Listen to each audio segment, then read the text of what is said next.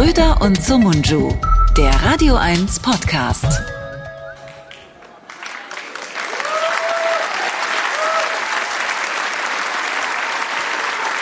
Herzlich willkommen.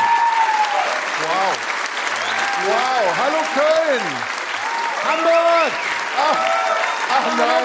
Hier ist der Hannover heute. Hannover. Hannover. Ja, ja. Hallo Fürstenfeldbruck. Ah, hallo. Hallo, hallo Bielefeld. Bürgerhaus Garching. Ja, Eidelstädter Bürgerhaus. Ah, hallo. Wir Hallo. sind's, eure kleinen Künstler vom Dienst. Ja. Äh, wir haben uns auf den Weg gemacht äh, von, wo kommen wir her? Ähm, Mönchengladbach. Düsseldorf. Genau, wir sind Düsseldorf-Typen. Das merkt man Potsdam ist noch besser, oder? Als Berliner Potsdam? kommt man aus Potsdam. Riesa.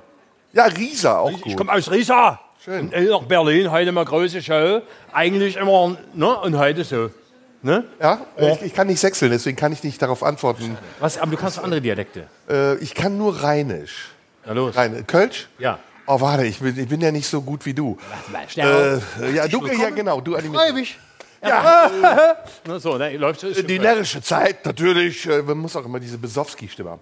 Die närrische Zeit hier in Köln äh, ist natürlich immer ganz besonders. Wir freuen uns auch, dass die ausländischen Mitbürger hier zum Karneval anwesend sind. Aber dann gleich sagen, nicht daneben benehmen. Nein, Also, die nein, immer nein. anständig, Und jetzt aber die kommt- von draußen sind das Problem. Jetzt kommt, äh, äh, Ja. Und schön ist der Arm gelaufen. Ich war einmal in Koblenz am Rhein. Mein Bruder hat gesagt, das ist scheiße, lass es sein. Äh, äh. Und das noch dreimal wiederholt und schon ist der Arm drum. Genau, und man muss Baerbock heißen, kriegt dann sogar einen Orden dafür. Richtig. Da muss man aber noch sagen, dass man sich eigentlich gerne als Leopard verkleidet hätte, aber das Kostüm mit einem Tigerkostüm verwechselt hat und deswegen doch in Zivil gekommen. Ja. Aber Agnes Strack-Zimmermann sah immer oder scheiße aus wie immer. Aber die Haare nach oben fand ich geil. Also mich hat es ein bisschen angemacht. Also dieser Vampir-Look, ich fand's schon. Ja, du der hat hast sich was Tendenz gedacht. zu BDSM, äh, Ich habe vor allem eine Strack. Ich habe schmutzigem Sex. Ja, ich habe eine Strack-Zimmermann-Geilheit in Ich auch. Ich Ja? auch. Wollen wir uns setzen, Ja, komm, wir setzen Darling? Ja. Ähm, ähm, ich muss euch sagen, die ihr nicht da wart letztes Mal, Florian hat heute ein Versprechen eingelöst. Ja. Äh, er trägt nämlich keinen Anzug. Kein Anzug. Kein Anzug. Einfach in Zivil. Und, und ich natürlich trage äh, so wie immer auch keinen Anzug. Nee, aber du hast ein. Hemd angezogen. Ja, ein Hemd mit Wix-T-Shirt drunter. Also das ist, äh, Aber sieht man die Sabberflecken eigentlich drauf? ja, ein bisschen schon. Ja, ja. Weil Ich bin abends vom Fernseher mal. Und es war so eine Sabberspur drauf. Ich habe so einen Volker Pispers Gedächtnispullover angezogen. Oh, Volker Pispers ist ja wahnsinnig beliebt äh, im Internet. Unglaublich. Er wird immer zitiert. Ja. Ne? Rauf und runter. Wirklich. Also es gibt, gibt Menschen, die machen den ganzen Tag nichts anderes als Volker Pispers gucken. Und ich dachte, ich ziehe so ein Volker Pispers Gedächtnis. Mir wäre das zu warm. ja? ja. Nee, ich finde, ich habe es äh, wegen des Styles angezogen und weil es ein bisschen, auch ein bisschen, äh, ist auch ein bisschen Mickey Beißenherz-Charme. Oh, bitte sag diesen Namen nicht direkt am Anfang Da wollte Show. ich gerne ein bisschen vom Fame profitieren. ja, und deswegen habe ich mich so gekleidet. Ich hoffe, es ist in Ordnung. Sehr, du bist wahnsinnig schlank. Unglaublich. Das ist. Äh, Das macht mich ein bisschen neidisch. aber du hast abgenommen. Ich habe abgenommen. Ja. Acht Kilo. Ernsthaft? Ja. Ich hätte zwölf gesagt. Steht dir gut. Ja, es steht auf jeden Fall sehr gut. Du müsstest aber jetzt noch T-Shirts tragen, die das mehr betonen. Nein, ich will ja nicht angeben. Ich will ja bescheiden bleiben. Bescheiden dünn ist die neue Devise. Ich auch. Ich ziehe einfach einen Pullover an und dann der Rest spricht für sich Ja, selbst. ich habe nämlich eine Fastenkur gemacht. Das habe ich dir erzählt. Ne? Ja. Ich war in einer Fastenklinik und das war sehr schön. Also, um es mit dem Karneval zu sagen, fast in der Klinik. Da, da, Fastelovend, da, Fastelovend. da. Erzähl, wie war's? Ähm, langweilig. Dachte ich mir. Was macht man da den ganzen Tag? Nichts, man, man isst nichts, man trinkt ein bisschen oder viel, viel zu viel. Man lernt Leute aus allen Ländern, allen, aller Herren Länder kennen. Alle gesellschaftlichen Schichten, Viele Araber. Ja. Viele Araber. die fasten? Äh, Ramadan? Ich glaube, die haben das irgendwie verwechselt. Äh, Es waren noch Franzosen da. Ich, ja, ja, doch, die fasten auch. Und, und es ist so, es macht was aus, auf jeden Fall. Es Macht was einen, mit dir? Ja, es detoxt einen. Ja? Ist schön, ja. Also, man, du hast nur getrunken, nichts mehr gegessen? Ich habe, ähm, na, das stimmt nicht ganz. Ich habe auf 800 Kalorien gefastet. Also ich habe 16 zu 8. Äh, das ist dieses Intervallfasten und ich habe nur 800 Kalorien am Tag gegessen. Aha. Wann hat man. Und kein Alkohol. Seit, boah, weiß nicht, acht Wochen, neun Wochen. Das ist mega. Ich zähle, ich zähle keine Kalorien. Wie viel, wie viel nimmt man zu sich, wenn man auf 800 äh, Du Kalorien... nimmst ab ohne Ende. Es geht rucki zucki. Ja. Ja. Macht bedingt Spaß, weil du weißt, danach geht es wieder aufwärts. Ja. In jeder Hinsicht. Aber ich bin noch in der Phase, wo es sich hält. Also Ja? ich habe auch angefangen, wieder viel Sport zu machen. Ja, also alles gut. Ich habe einen nüchternen Blick auf das Weltgeschehen und bin bereit, mit dir diesen Abend durchzustehen. Das klingt motiviert und auch begeistert. Begeistert, äh, latent aggressiv auch, aber nicht wegen dir, sondern Hunger. Also ich, ist, weil ich habe noch ein Fenster. Oh nee, das ist schon vorbei. Also ich bin jetzt schon wieder im Fastenmodus. Aber du hast ja gerade noch einen Schnitzel hinten gegessen. Ja, weil das war ja noch vor dem Fastenmodus. Ach so. Und jetzt ist wieder Fasten wie lange? Bis morgen 12 Uhr. Okay. Wann bist du am schlechtesten drauf? Zu welcher Tageszeit? ganzen Tag. Ja. Das ist, also das ist, das, diese Essensphase macht mich auch nicht mehr glücklich. Das ist, ich weiß, das geht vorbei und Ja. äh, bin schon mit Gedanken wieder bei der Fastenphase und esse sehr missmütig. Also es ist so eine Bedarfsernährung, die ich Ja. habe. Das erinnert mich an die Phase, als ich jung war und keinen Sex hatte. Weil ich keinen hatte, habe ich permanent dran gedacht. Achso, ich dachte permanent gewichst oder sowas. Ja, das auch, aber das. Äh, was ist eigentlich das Äquivalent zu Wichsen? Kaugummi kauen, Kaugummi kauen. Ah, darf man das? Ich denke schon, also jetzt nicht mehr. Jetzt, jetzt wäre ja, jetzt darf ich gar nichts mehr. Jetzt bis Wasser, morgen um 12. Wasser bis morgen zwölf. Hm. Okay. Wasser, Tee, Ich stelle mir es am Vormittag am anstrengendsten vor. nö. Auf, aufs Frühstück kann ich easy verzichten. Ja? Ja. Worauf kannst du am schlechtesten verzichten? Abendessen und Saufen, das tut richtig weh. Das werden wir dir heute wieder angewöhnen, mein Freund. Ja, weil das, also ich habe auch beschlossen, das ist, also antialkoholisch werde ich niemals in meinem Leben. Ja. Ich sterbe lieber ungesund, als dass ich gesund lebe. Absolut. Ja, sehr richtig. Sehr richtig.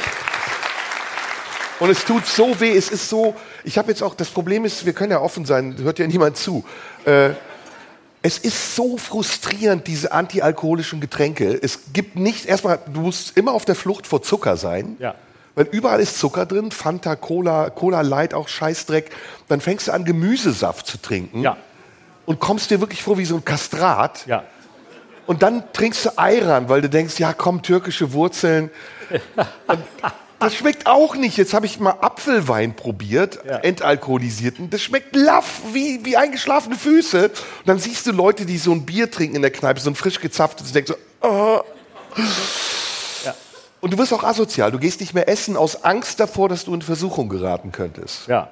So ist das bei Süchtigen, aber. Nee, äh, und äh, pa- parallel, übrigens muss ich erzählen, äh, bin ich auch noch zu einem Suchttherapeuten gegangen. tatsächlich. Ja. Erzähl, was hat der dir gesagt? Sie sind nicht süchtig. Weil du gerade nicht trinkst. Nö, äh, der hat Weil gesagt, du aggressiv genug wirktest? nee, der hat gesagt, sie sind zwanghaft. Sie denken, sie wären süchtig. das ist ein geiler Arzt. Der ist selber Alkoholiker. Die Diagnose will ich auch. Ja, aber hast du, hast du keinen, äh, denkst du da, guck mal, jetzt mal ganz ehrlich. Ja. Ne? Ich glaube, ganz viele Menschen leben in so einer Grauzone, in der sie nicht wissen, ist mein Alkoholkonsum riskant, bin ich schon süchtig, warum trinke ich eigentlich, wie viel trinke ich und kann ich das noch kontrollieren? Und ich war einmal in meinem Leben wirklich süchtig, da habe ich geraucht. Und ich finde das ganz schlimm. Also ich finde, süchtig zu sein, von etwas abhängig zu sein, ist für mich eines der schlimmsten Gefühle, die es gibt. Ja. Und allein deswegen schon bin ich da sehr vorsichtig oder kontrolliere das, manchmal eben zu viel, dass es fast zwanghaft wirkt und mein Lebensgenuss einfach eingeschränkt ist. Aber ich finde es trotzdem wichtig, weil gerade in den letzten zwei Jahren war es so, darüber haben wir oft schon gesprochen, in dieser Corona-Zeit, dass man irgendwie in so Fahrwasser von Belohnung, Einsamkeit, äh, jetzt muss ich mir mal was gönnen gekommen ist. Und es gab Phasen, da habe ich jeden Abend Alkohol getrunken. Und erstmal wirst du fett davon und unansehnlich. Und zweitens ist es auch wahnsinnig ungesund. Also, das, was erzähle ich hier? Aber äh, ein Drittel der Bevölkerung leidet unter einer Fettleber. Und Alkohol ist schlicht und einfach auch ein Gift, was du zu dir nimmst. Ja. So spricht man übrigens, wenn man keinen Alkohol trifft, äh, trinkt. wenn man trinkt, sagt man, ja, ein bisschen Genuss muss auch sein. Ja, und es ist ja auch gesund, kann man ja auch Ich nachlesen. habe das im Griff und so. Ja, ja, genau. Wie alle Süchtigen habe ich es im Griff. Mir ist es, ich denke da gar nicht groß drüber nach, weil ich tatsächlich nach dem von dir eben sehr schön erwähnten Motto lebe, ähm, ich möchte gelebt haben und nicht ähm, ausschließlich ähm, Asket gewesen sein. Ich bin in so vielen Lebensbereichen Asket, aber ich hasse, ich hasse diese, diese Ideologie auch, diese Gesundheitsideologie, ne? diese ganze Selbstoptimierungsideologie. Trink nichts mehr, iss nur das, mach auch das nicht richtig und tu dies nicht und pass hier auf. Und weißt du, diese ganze länger Leben Ideologie, ich kann es nicht verstehen. Was soll das sein? Das ewige Leben, um sich alles zu verbieten. Dann sterbe ich lieber früher, aber habe dann gesagt, ich hatte ein paar geile Jahre und ich habe es krachen lassen und ich habe alles gelebt und erlebt, was man leben konnte und was ich vor allem leben wollte. Aber ich finde das so, ich verstehe es nicht. Ja, aber da gibt es Natürlich, natürlich achte ich darauf, dass ich, dass ich gesund lebe, natürlich. Äh, Und, und ich will das ja auch, das gehört auch zu mir. Äh, Das heißt nicht, dass ich ab morgens um, um sieben da sitze, äh, saufe äh, und, und rauche und, und nur, nur Scheiße fresse. Im Gegenteil. Ich habe auch eine sehr kontrollierte Seite, auch eine überzeugt kontrollierte Seite. Aber dieses Ideologische, was man jetzt soll und nicht darf und noch besser machen kann, mich stört auch dieser Optimierungsgedanke daran. Ich finde, ich, ich wünsche mir, dass das, das Ziel ist, dass jeder so seinen Weg findet, auch mit den Abgründen, mit den Lüsten und den Süchten umzugehen. Und der eine tut es vernünftiger, der andere tut es unvernünftiger. Aber ich würde immer eher ähm, der Unvernunft das Wort reden, solange sie halbwegs rational stattfindet, ähm, als, der, äh, als diesem, ach, tu nichts mehr. Am besten leblos sein, aber ähm, so dem, dem eigenen Tod entgegenwarten. Ne? Nietzsche nannte das wunderbar den letzten Menschen. Man hat ein Lüstchen für den Tag, ein Lüstchen für die Nacht. Wir haben die Gesundheit gefunden, riefen die letzten Menschen und blinzelten. Das ist das Wunderbarste. ne? Also man hat nichts mehr, man teilt sich alles schön auf, da ein bisschen, dort ein bisschen, aber möglichst nicht auffallen und ansonsten auch keine größeren Gedanken, keine größeren Ideen, keine Fürze im Kopf, kein Chaos, nichts. Und dieser Ordnungsgedanke der Gegenwart kotzt mich an und deswegen sage ich, let's live as long as we can. Umständliche Erklärung für einen Freibrief zum Saufen. Nicht nur zum Saufen.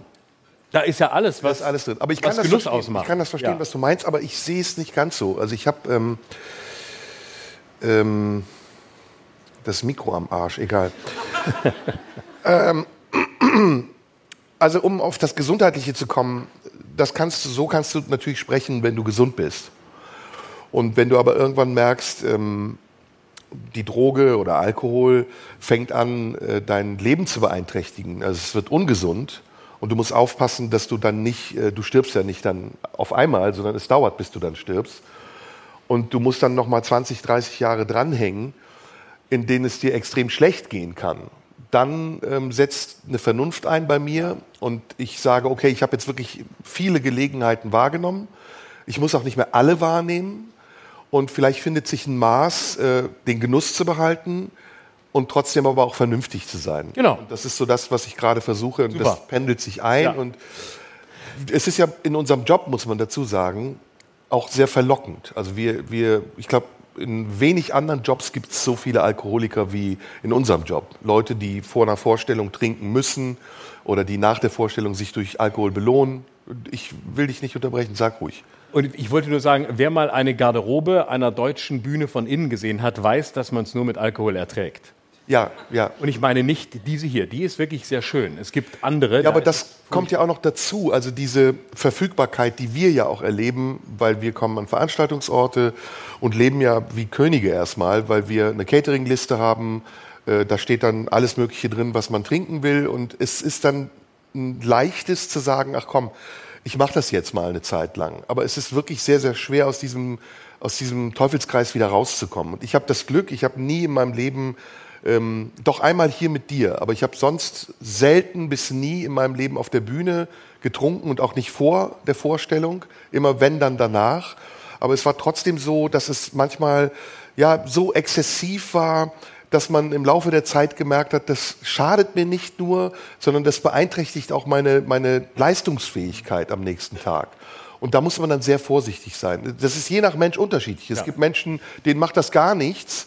Aber mich hat es zum Beispiel auch emotional irgendwann dann beeinträchtigt. Also ich habe gemerkt, ich stehe immer noch unterm Einfluss des Alkohols am nächsten Tag. Und das war ein ganz schreckliches, blödes Gefühl.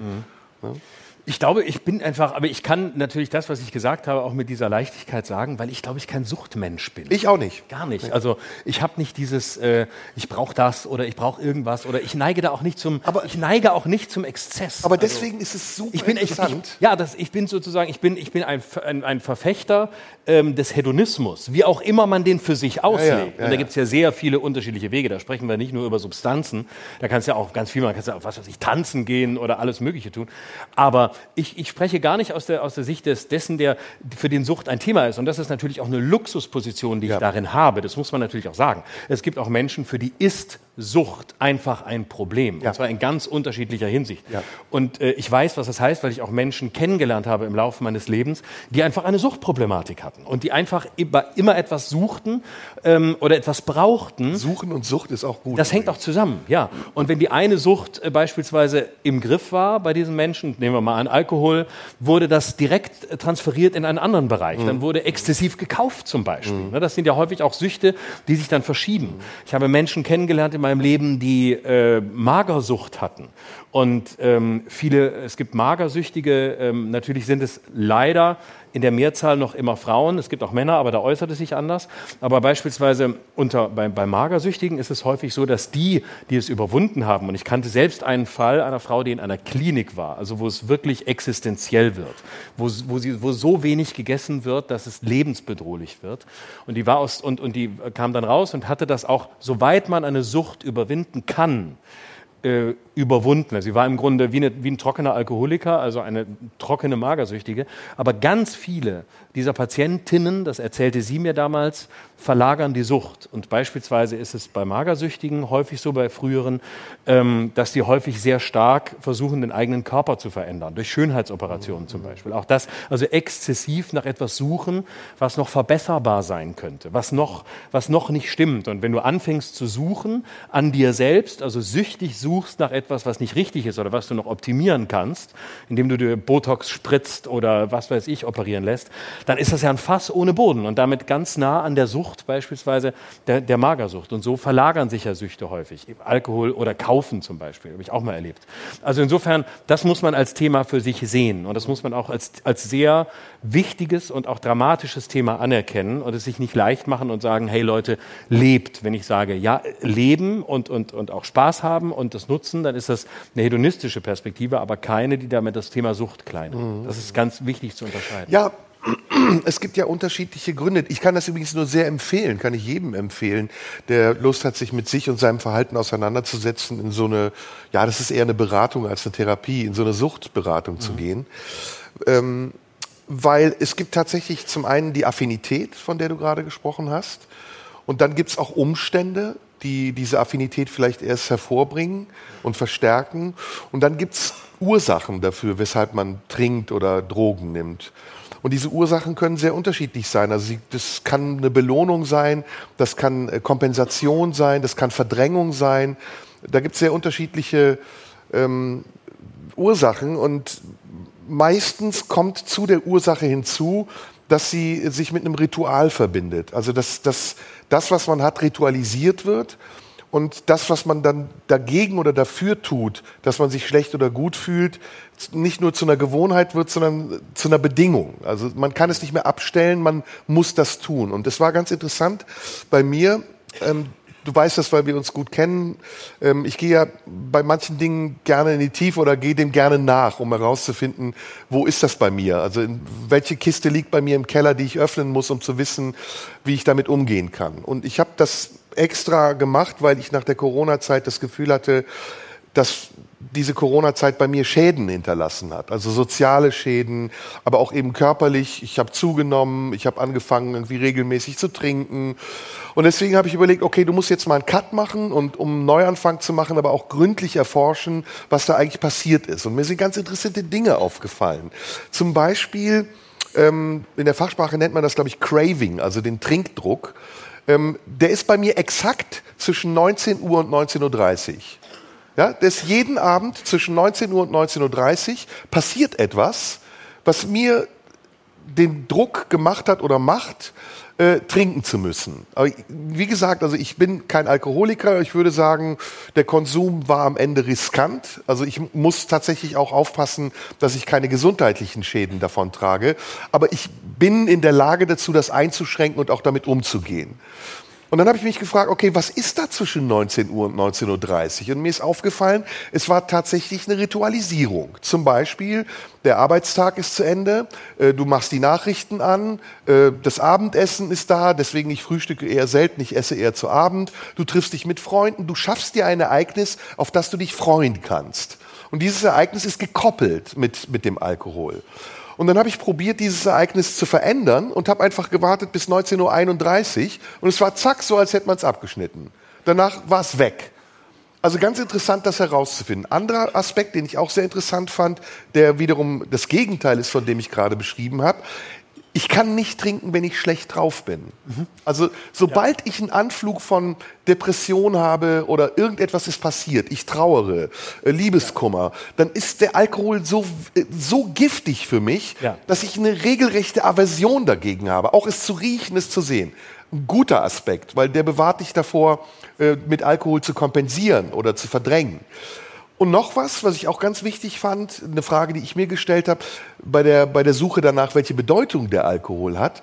Es hatte tatsächlich bei Corona ganz viel mit Einsamkeit zu tun. Mhm. Also es hatte etwas mit, mit ähm, dem Versuch zu tun, diese tiefe Einsamkeit, die man ja irgendwann als Belastung empfunden hat, wie so eine schwere Betondecke, die auf einen draufgedrückt hat, in irgendeiner Form leichter zu machen und sich selbst das Gefühl zu geben, okay, ich kann damit umgehen. Ich habe nämlich noch einen Moment, in dem ich selbst bestimme, wie ich mich fühle. Und das war trügerisch und das war tatsächlich ein gefährlicher Moment, wo ich auch gemerkt habe, okay, wenn du das weitermachst, musst du wirklich aufpassen. Mhm. Ne? Das kann ich sehr gut nachvollziehen. Das ist bei mir auch so. Also sobald ich in einer Situation bin, die mich, die mich existenziell betrifft, in einer Angstsituation oder in einer Notsituation oder äh, Trennung, irgendwas wirklich Dramatisches, da ist das auch bei mir komplett weg. Übrigens auch bei, in Situationen, die für mich besonders sind oder wo ich mich äh, konzentrieren muss oder unter Stress Geht gar nicht, ja. oder wo ich, äh, wo, ne, wo andere sagen würden, okay, boah, jetzt, ähm, nehm, jetzt trinke ich erstmal was, damit ich äh, runterkomme oder, oder hochkomme, je nachdem, was man braucht oder wie man drauf ist.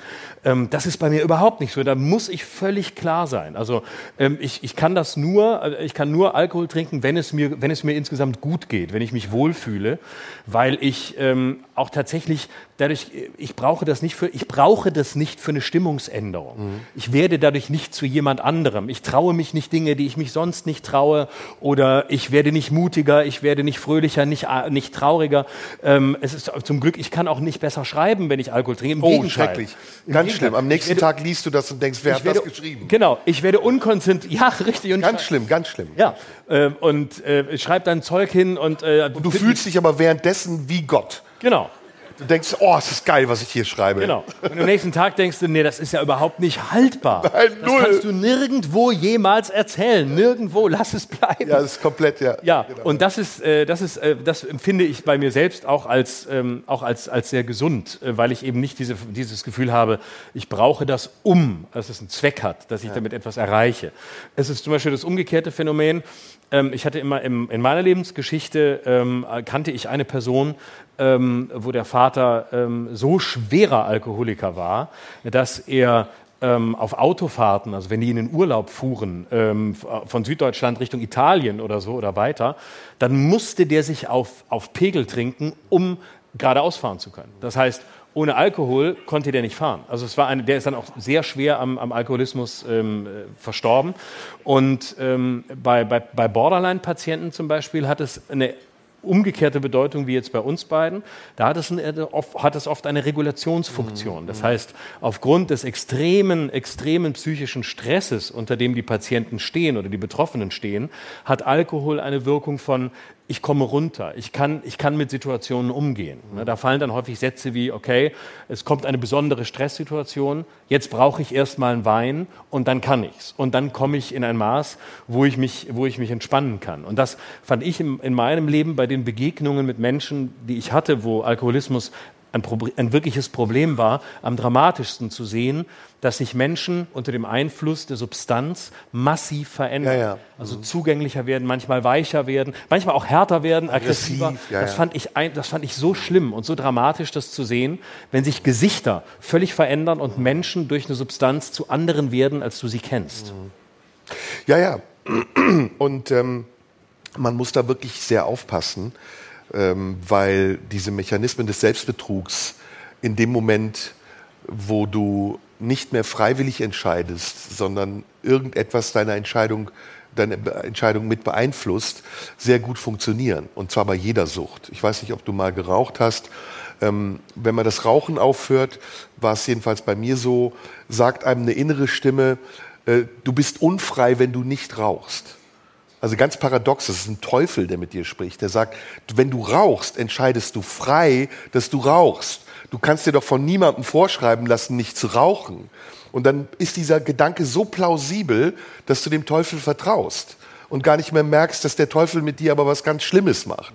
Und beim Alkohol ist das ähnlich. Also all die Ausreden, die man hört, wenn Leute sagen, warum sie trinken, die sind relativ leicht widerlegbar. Also äh, ich fühle mich damit lockerer. Äh, das stimmt nicht. Oder ähm, äh, Alkohol schmeckt mir einfach. Das stimmt eigentlich auch nicht. Also Alkohol schmeckt nicht unbedingt.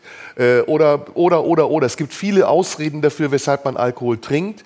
Aber letztendlich ähm, zählt am Ende wirklich nur, braucht man das? Ne? Ist das freiwillig? Und welche Funktion erfüllt eigentlich der Alkohol in dem Moment? Und da bin ich eben ein Stück weitergegangen. Ich habe das genutzt. Es gibt ja diesen Dry January.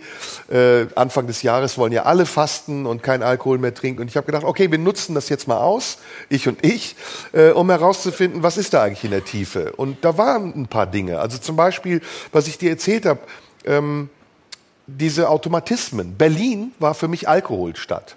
Ne, weil ich habe in Berlin viele Freunde, ich treffe hier meine besten Freunde und es war klar, wenn ich nach Berlin fahre, wird das exzessiv. Ich glaube, du bist der Einzige, für den Berlin nur Alkoholstadt ist. Ja, ja, naja, gut. Ich, Gott sei Dank nehme ich keine und habe auch nie andere Drogen genommen. Wäre für mich auch, glaube ich, noch viel schlimmer als alles andere. Können wir auch drüber reden, welche Drogen wir schon genommen haben. Aber das habe ich zum Beispiel herausgefunden und dann weiterzugehen und zu sagen, okay, was passiert eigentlich mit dir in dem Moment, wo der Automatismus einsetzt? Und du den nicht erfüllst. Und es ist ganz harmlos. Also es ist so, daran merkst du dann letztendlich auch, dass die Sucht nicht so stark ist, dass sie dich zwingt. Es ist dann bei mir jedenfalls mittlerweile so, dass ich es vergesse. Also ich weiß gar nicht, trinke ich jetzt ein echtes Bier oder ein, ein, alkoholfreies, was noch viel schlimmer schmeckt, oder trinke ich ein Wasser. Und das ist okay, aber jetzt ist das Problem, deswegen habe ich von Zwanghaftigkeit gesprochen, wie komme ich aus dieser Mühle wieder raus? Weil ich will ja nicht, das habe ich ja am Anfang gesagt, alkoholfrei bleiben, sondern ich will meinen Umgang frei bestimmen können. Und das ist total schwer, weil ich habe eine sehr zwanghafte Seite an mir, die sagt, jetzt hast du acht Wochen durchgehalten, jetzt bleib es dabei. so, und, ja, ja. und das ist fucking scheiße, ja. weil dann fängst du auch an, das ist dann auch nicht mehr freiwillig Natürlich. entschieden, sondern ja. dann fängst du an, dich zu zwingen und wirst süchtig zur Nüchternheit. Absolut. Ich kann das analog sehr nachvollziehen. Ich habe ja mehrere Diäten hinter mir in meinem Leben. Ne? Und äh, ich war ja als Jugendlicher ziemlich pummelig, also ziemlich dick, also um ich war 1,83 groß mit 14 und wog 99 Kilo, also das war schon ordentlich. Ähm, und ich habe dann abgenommen damals und habe immer wieder diesen Jojo-Effekt durchgemacht, wieder zugenommen, wieder abgenommen. Und es ging dann später, ging es über Jahre, also als ich dann anfing auf Tour zu gehen, äh, damals bin ich noch mit, mit den Veranstaltern essen gegangen nach der Show und so und wurde natürlich, ging sofort auseinander, aber es war natürlich auch sozial und es war schön ich wollte dazugehören. Und dann habe ich die letzte große Diät 2008 gemacht, wo ich wirklich nochmal an so einer Grenze war mit 8 98 Kilo war natürlich auch bedeutend größer, das war also nicht mehr zu vergleichen mit damals. Aber ich weiß, wie entsetzlich ich mich gefühlt habe. Und bei mir war es auch so, auch da wieder ist es eine, ist es eine Luxusposition. Ich habe zugenommen, weil ich mich falsch ernährt habe. Ich habe das Frühstück weggelassen, ich habe spät angefangen zu essen, ich habe spät in der Nacht gegessen. Ich habe einfach auch das Falsche gegessen. Ich habe einfach, ich liebte Sahnesoßen, ich liebte Nudeln, ich liebte alles, was man nachts um elf nicht essen soll. Und ich hatte, und ich hatte eine Disposition. Also weil ähm, meine, mein, mein Vater Vater neigte zur, zur äh, Fettleibigkeit ähm, und äh, ich weiß, dass ich das in mir habe. So, also habe ich irgendwann diese Diät gemacht, das weiß ich noch, das war 2008, das war dann die letzte, da habe ich dann 16, 17 Kilo abgenommen und ich äh, kann nachvollziehen, dass man sich in einen Rausch äh, reinhungern kann. Und ich war irgendwann an so einem Punkt, wo ich immer weiter abnahm und ich konnte nicht mehr damit aufhören, oh, mhm. weil es hat mich richtig, es hat mich, es hat mich geradezu geil gemacht, also nicht im sexuellen Sinne, aber es hat mich so angemacht, morgens auf dieser Waage zu stehen und sagen, wieder 200 Gramm weg, nochmal 300, nochmal. Und es war immer weniger und ich, das hat, es hat mich so, und es wurde, und es, ich konnte fast nicht mehr aufhören. Und erst als dann irgendwann ähm, Menschen kamen äh, zu, zum, mein Management, man fragt ja Künstler nicht selber, bei meinem Management kamen Anrufe, geht's ihm nicht gut? Er sieht so krank aus. Hat er was? Ähm, und erst erst sagen, hat er vielleicht Krebs? Und so, mir ging's aber ganz gut, aber ich war einfach sehr dünn. Ich war einfach nur dünn. Und dann habe ich plötzlich gemerkt, oh nee, jetzt muss ich drehen. Also wenn es dahin geht, lasse ich es bleiben. Aber ich kann das nachvollziehen. Und ich habe immer wieder dann versucht, äh, später dann so den, den Übergang von dieser, von dieser exzessiven, bei dir jetzt Fastenphase oder intensiven, bei mir war es eine exzessive Abnehmphase, das irgendwie halbwegs so zu gestalten, dass ich ganz viel von dem, was die Diät ausgemacht hat, woran ich mich gewöhnt hatte und was mir gut tat. Ich habe mich einfach anders und besser ernährt. Ganz viel von dem beizubehalten, aber nicht so diktatorisch zu sein, sondern mir so einen Rahmen zu geben, es ist auch okay, mal ein, zwei Kilo wieder zuzunehmen, es geht ja wieder runter und viel Sport zu machen und so. Und dann kam ich da langsam in eine Welt, wo ich mich selbst anerkennen konnte, ohne dass ich wieder durchbrach nach oben oder ohne in so einen, in so einen Suchtfaktor nach unten zu geraten. Ja, es sind ja mehrere Faktoren, die da zusammenspielen. Also das eine ist erstmal, dass wir alle oder viele Menschen sich zu wenig bewegen und auch im Laufe des Lebens immer weniger bewegen. Und bei mir war das so, ich habe damals mit sechs, sieben angefangen, Fußball zu spielen bis zu meinem 18. Lebensjahr. Und dann habe ich äh, lange Badminton gespielt im Verein und dann habe ich angefangen, Tennis zu spielen. Also ich war immer, habe immer Sport gemacht, sehr viel in meinem Leben. Und deswegen war mein Stoffwechsel gut eingestellt. Und ich habe bis zu meinem 30. Lebensjahr konnte ich essen, wie sagt man, wie ein Scheunendrescher. Und ich habe nicht zugenommen. Ich musste auf gar nichts achten. Das war vollkommen egal. Und dann irgendwann hat sich das verlagert, durch das Spielen auch übrigens, also durch dieses ganze Bühnenleben, haben wir ja schon oft drüber gesprochen. Ähm, hat sich auch mein Stoffwechsel verändert. Also ich habe dann enorm viel verbraucht, wenn ich auf der Bühne war, weil das ja wirklich sehr intensiv ist für Geist und Körper. Danach aber dann in der Woche angefangen zu fressen ohne Ende und weil ich natürlich auch müde und ausgelaugt war, mich kaum bewegt. Und ich habe so gemerkt, okay, irgendwas hat sich auch bei mir verändert und als ich dann 40 geworden bin, ähm, habe ich gemerkt, ich kann jetzt auch nicht einfach mehr Sport machen, ohne dass mir irgendwas wehtut. Also ich habe dann angefangen, mir selber auch Begründungen zu geben, wie ah, mein Knie, ah, nee und ah, äh. Und dann gerätst du immer mehr in, in so eine, ja, in diesen Teufelskreis, von dem ich gesprochen habe.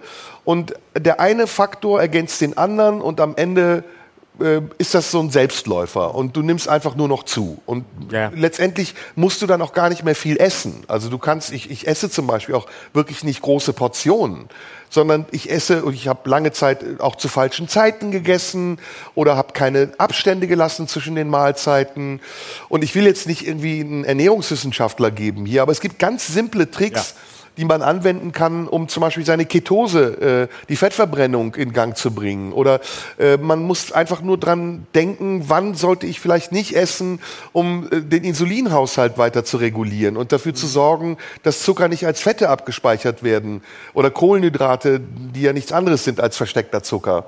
Und wenn du das kannst und wenn du gleichzeitig eben auch einen mäßigen Alkoholkonsum hast und dich dazu auch noch bewegst, dann musst du im Grunde genommen keine Diät machen. Dann, genau. dann, dann äh, reguliert sich das von selbst. Aber wenn du eines von dem falsch machst, also dich nicht bewegst oder äh, zu viel Alkohol trinkst oder eben keine Ahnung, was auch immer machst, da ist eine Ernährungswissenschaftlerin, die will was sagen. Ich wollte wissen, ob ihr heute noch Kabarett macht. Ah. Ich mache einen Vorschlag. Ich mache einen Vorschlag. Ich gebe Ihnen 10 Euro. Ich gebe Ihnen 10 Euro. Ich gebe Ihnen 10 Euro, wenn Sie gehen. Ja? ganz ehrlich, ganz ehrlich. Doch, weil, nein, weil wir sind ja nicht, ich bin ja nicht Ihr Dienstleister. Wenn Sie von mir eine Dienstleistung wollen, ich gebe Ihnen gerne Geld. Ja, ich hole das Geld, ich gebe es Ihnen, aber dann gehen Sie auch bitte direkt, okay? Ja.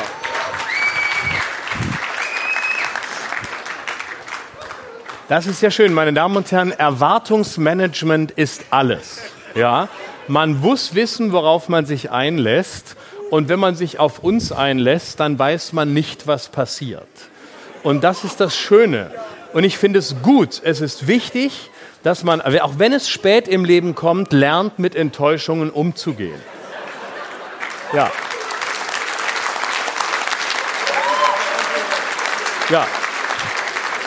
Und Manchmal sind 40 Euro für Kabarett, das nicht auf dem Plakat und auch sonst nirgendwo stand, einfach ein Lehrgeld, das man bezahlen muss. Sie ist schon weg. Sie ist schon weg. Ja.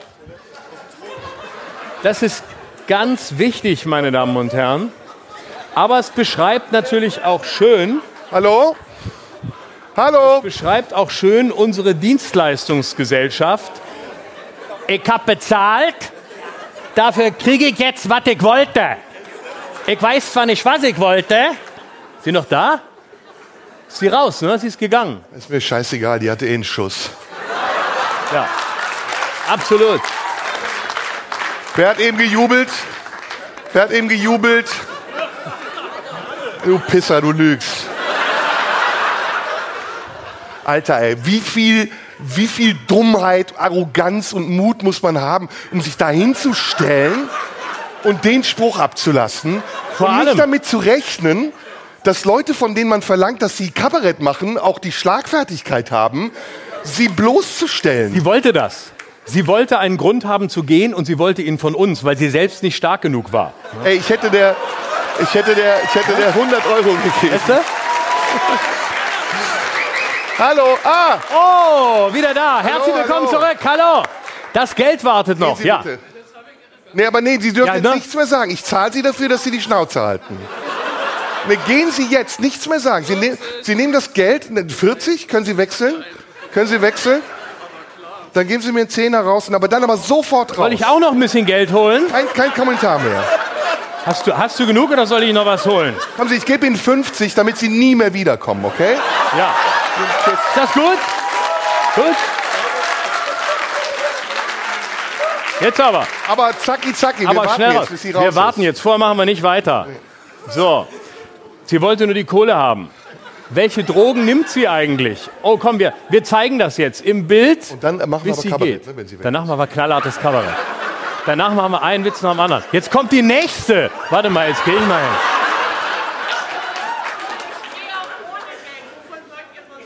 Ja, verschwinden. gehen ohne Geld. Wunderbar, sehr gut.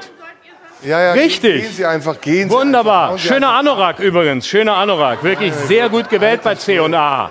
Meine Fresse. Können Sie alle, wenn Wunderbar, Sie, haben ich Sie Stifte, liebe das. Haben Sie Stifte dabei? Können Sie Ja. bitte alle einen Zettel zur Hand nehmen Meine Damen und und Herren. eine Wunschliste machen? Die können Sie in der Pause hier auf die Bühne legen. Ja, Ja, und können Sie, fände ich gut. Sollen wir uns mal ein Publikum wünschen? nee, nee, nee. Das, das lassen wir bleiben. Wir, dafür, das haben wir nicht nötig. Ist sie immer noch da? Sie hat sich tatsächlich wieder hingesetzt. Sie hat die Kohle nee, eingesagt komm, das gibt's nicht. Nee, nee, nee. Dann hören und wir hat jetzt auf. gesagt, warte, sie, bitte? Ach, jetzt. Oh, ja, der Mantel musste geholt werden. Und die Freundin, natürlich. Aber ihr müsst die 50 Euro jetzt untereinander aufteilen. Ja? Aufteilen. Ui, ui. Aufteilen die Kohle. Und nicht beschweren, wenn ihr im Bild seid. Tut euch zusammen und geht was saufen in Marzahn. Tschüss. So. Äh, Alter, das ist unfassbar, oder? Geil. Schön. Dass die auch die 50 Euro nimmt. Dass die die 50 Euro nimmt. Armselig muss man sein. Alter, das gibt's nicht. Alter. Ich sauf wieder. Da würde ich. Ja. Alter. Also das nüchtern zu erleben ist hart. Das sind wirklich. Das ist echt hart. Das ist hart. Aber das sind auch, das sind auch Leute, wovon ich denke, woher kennen die uns überhaupt? Das ist doch, das ist dein Stern-TV-Publikum wahrscheinlich, die haben recht. Das sind doch Leute, von denen du denkst, ganz ehrlich, die, die sitzen doch sonst, die gucken Flori Silbereisen und so eine Scheiße. Was haben wir eigentlich falsch gemacht, dass solche Leute überhaupt Eintritt für uns zahlen? Das frage ich mich. Mann, Mann, Mann. Ist egal. War so ein schönes Sollen Gespräch. wir eine bisher. Volksabstimmung machen? Bitte? Volksabstimmung? Wir machen jetzt Wer möchte, ähm, oder wer möchte was? Ja. ist doch Die, die besser. jetzt geblieben sind, die nehmen wir jetzt natürlich ernst. Von euch wollen wir wissen, was können wir für euch tun? Pass auf, wir machen folgendes. Wo ist kannst, die- du mal, kannst du mal, kommst du mal bitte hoch? Wo ist die Nee, Kabarettfraktion? warte mal, warte mal, mal. Kannst, komm, komm mal hoch, trau dich jetzt mal. Du lachst die ganze Zeit so dämlich, komm mal her. Ja, komm. Und kannst, kannst du, komm, kommst du, komm. Hallo, herzlich willkommen. So, du bist, Hi, du bist Marco. Florian, du hast einen Anzug, setz dich dahin. Komm. Der sieht besser, der ist besser gekleidet als ich, Werner. verdammt nochmal. Du bist da, setz dich dahin. Bitte schön. Komm, Florian, Florian. Sie gehen runter. Ihr macht die Show. So. Wir brauchen aber Mikrofone. Haben wir Handmikrofone? Nee, versucht einfach laut zu sprechen, wir haben ja bezahlt.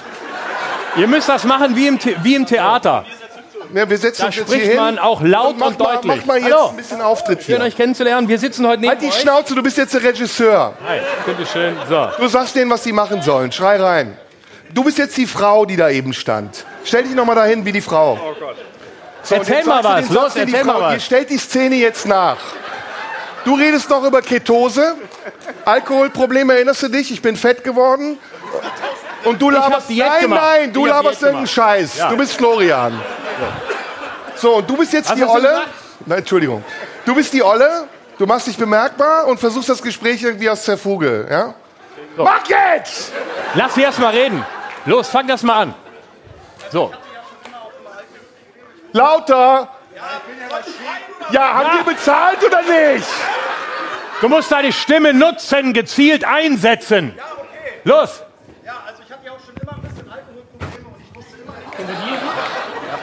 Ruhe! Aggressiver, aggressiver. Ja, los, los, los. Nein, nein, nein, das ist zu, zu schnell. So schnell war ich nicht. Und du warst auch nicht, die Alte hat ganz anders geguckt. Du guckst zu freundlich. Du musst den, du musst Drück in vor dein allem, Gesicht aus. das Wichtigste ist, mich. du musst den Satz sagen, ich komme mir hier vor wie bei, Mar wie bei Margot Käßmann, weil das war eine geile Pointe von ihr. Hat die gesagt? Sie, hat sie wirklich gesagt, ich komme mir hier vor wie bei Margot Käßmann. Ehrlich, hat sie gesagt? Und da habe ich gedacht, sie hat Talent, sie hat Talent. Sie hat es nur noch, sie hat es nur nicht gut Komm, ausgespielt. letzter Versuch, danach machen wir Kabarett. Also Alkoholprobleme kenne ich, weil ich komme ja aus dem Schwarzwald und da ist nicht viel los, da können wir nichts anderes machen außer saufen. Ja, kann ich verstehen. Was ist denn los? Sag den Margot Käßmann-Satz. Ja! Gut. Jetzt Agro, Agro. Los. Akro, ja, was soll denn das? Ähm, pass möchtest auf. du Geld haben? Jetzt, Willst ich gebe dir, ich geb dir zurück? 20 Euro, wenn du wieder gehst. Genau, und jetzt 20 holst 50 Euro, wenn du gibst gehst. sie mir. Ja? Danke. Okay, danke. Wunderbar, Dankeschön. Vielen Dank. Dankeschön.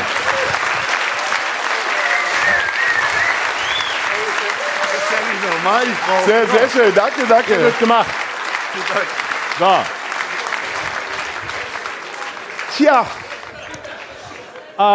Du hast der Ollen einen schönen Abend bereitet. Ei, ei, ei, ei. Uns auch. Kleiner Schön. Stricher. Damit machen wir nachher was. Das kommt davon, wenn man in der ersten Reihe sitzt. Tja. Ja, ne? Sehr gut gemacht. Sehr gut. So, jetzt Kabarett. Dafür gibt es nachher mehrere alkoholische Getränke auf unsere Kosten. Ja, Wie geht Kabarett? Wie, wie geht Kabarett? keine Ahnung, ich habe es jahrelang nicht gemacht. Komm, wir, jetzt machen wir mal die, jetzt machen wir mal den Abend so, wie die den gerne hätte. Willst du das? Ja, wir machen jetzt das, was die verpasst hat, spielen wir jetzt. Mit Auftritt? Sollen wir rauskommen? Nee, na, nur hier den Anfang. Die klatschen noch mal, wir machen Anfang und Kabarettmodus. Zwei Minuten. Okay, So, dass wir das Gefühl haben, sie hat was verpasst. gut, machen wir. Ja, wir gehen raus. Okay. Okay. Achtung. Mal, was Sie wollen. Hä? Wir kommen von hinten raus. Okay, wir sind kommen sehr gut drauf. Okay. Mach mal den Jingle. Mach mal der Ton. Der Ton, den Jingle vom Anfang noch mal. Komm, wir gehen raus und müssen schlecht drauf sein. Direkt zu Beginn. Schröder und Sumunju, der Radio 1 Podcast.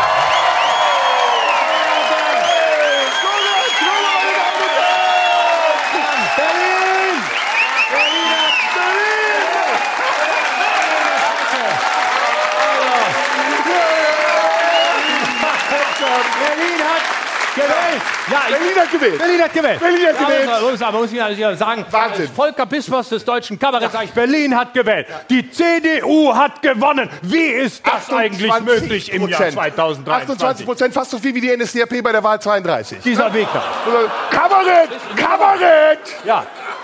Und Franziska Giffey bleibt. Das Nein, nein, nein, nein, die bleibt nicht sein. Giffey, ich mache eine Parodie. Also, es gibt ja- Das auch gemacht. Es gibt ja die, Scheiße, Giffey. es gibt ja die Klimakleber und es gibt die Sesselkleber.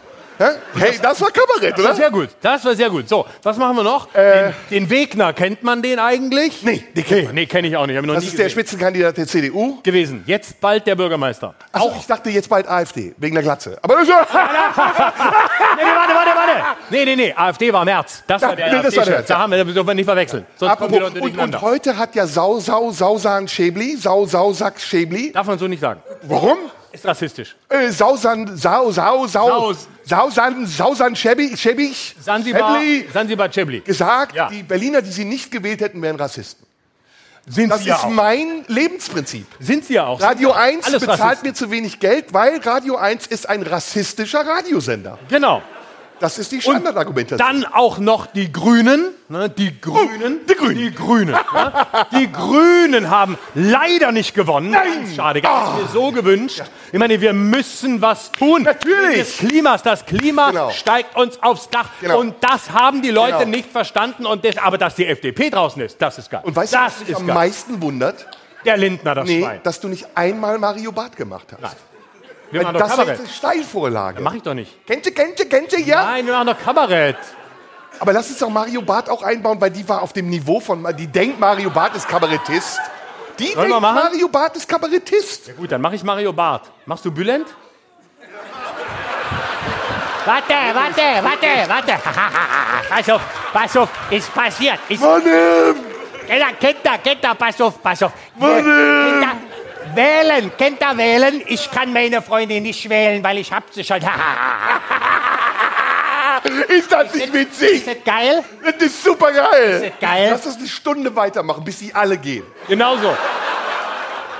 Dann komm, wir machen unser Programm halt. Wir setzen uns wieder hin. Oh. Ei, ei, ei, ei, ei. So. Pass auf, pass auf. Aber weißt du, also bis die Ketose einsetzt, war ich stehen geblieben. was nicht passieren darf, ist, nochmal, das müssen wir wirklich sagen, wenn noch jemand den Impuls verspürt, zu gehen, In der Pause. wehe, es geht jemand, ohne sich vor die Bühne zu stellen und eine Pointe zu machen. Irgendwas mit Margot Käßmann, Sarah Wagenknecht, Alice Schwarzer als Frau, einen Frauennamen nennen, als Mann einen Männername. Und, und dann wirklich so betroffen, ja, so viel Geld bezahlen, jetzt kriegen gar nicht, was ich will. Aber ich bin, voll, ich bin jetzt voll unterzuckert und ich habe so viel Energie verloren, dass ich bis morgen 12 Uhr nicht aushalte. Das wird noch eine Fressorgie heute Also Abend. ich, ich war bei der Ketose stehen geblieben. Bei was? Bei Ketamin? Keto, nee, Ketamin. Welche Drogen hast du schon genommen? Oh Gott. Wo fange ich da an? Bei, den, bei der ehrlichsten Antwort, die du finden kannst. Ah, lass mich mal überlegen. Viagra? Als ich noch jung und voll wild war, da habe ich ja Viagra? Nee, hast du noch nie genommen. Viagra. Ja. Was ist das? Viagra? Okay. Das, was der Mann von der Oma. Nee. äh, Da gibt's keinen Mann. Alle, alle Da Witze, alles, Mann. alles hält sich nur noch jetzt an dieser. Wie kann man auch so dumm sein, sich so zum Opfer zu machen von zwei hasserfüllten Gestalten wie uns?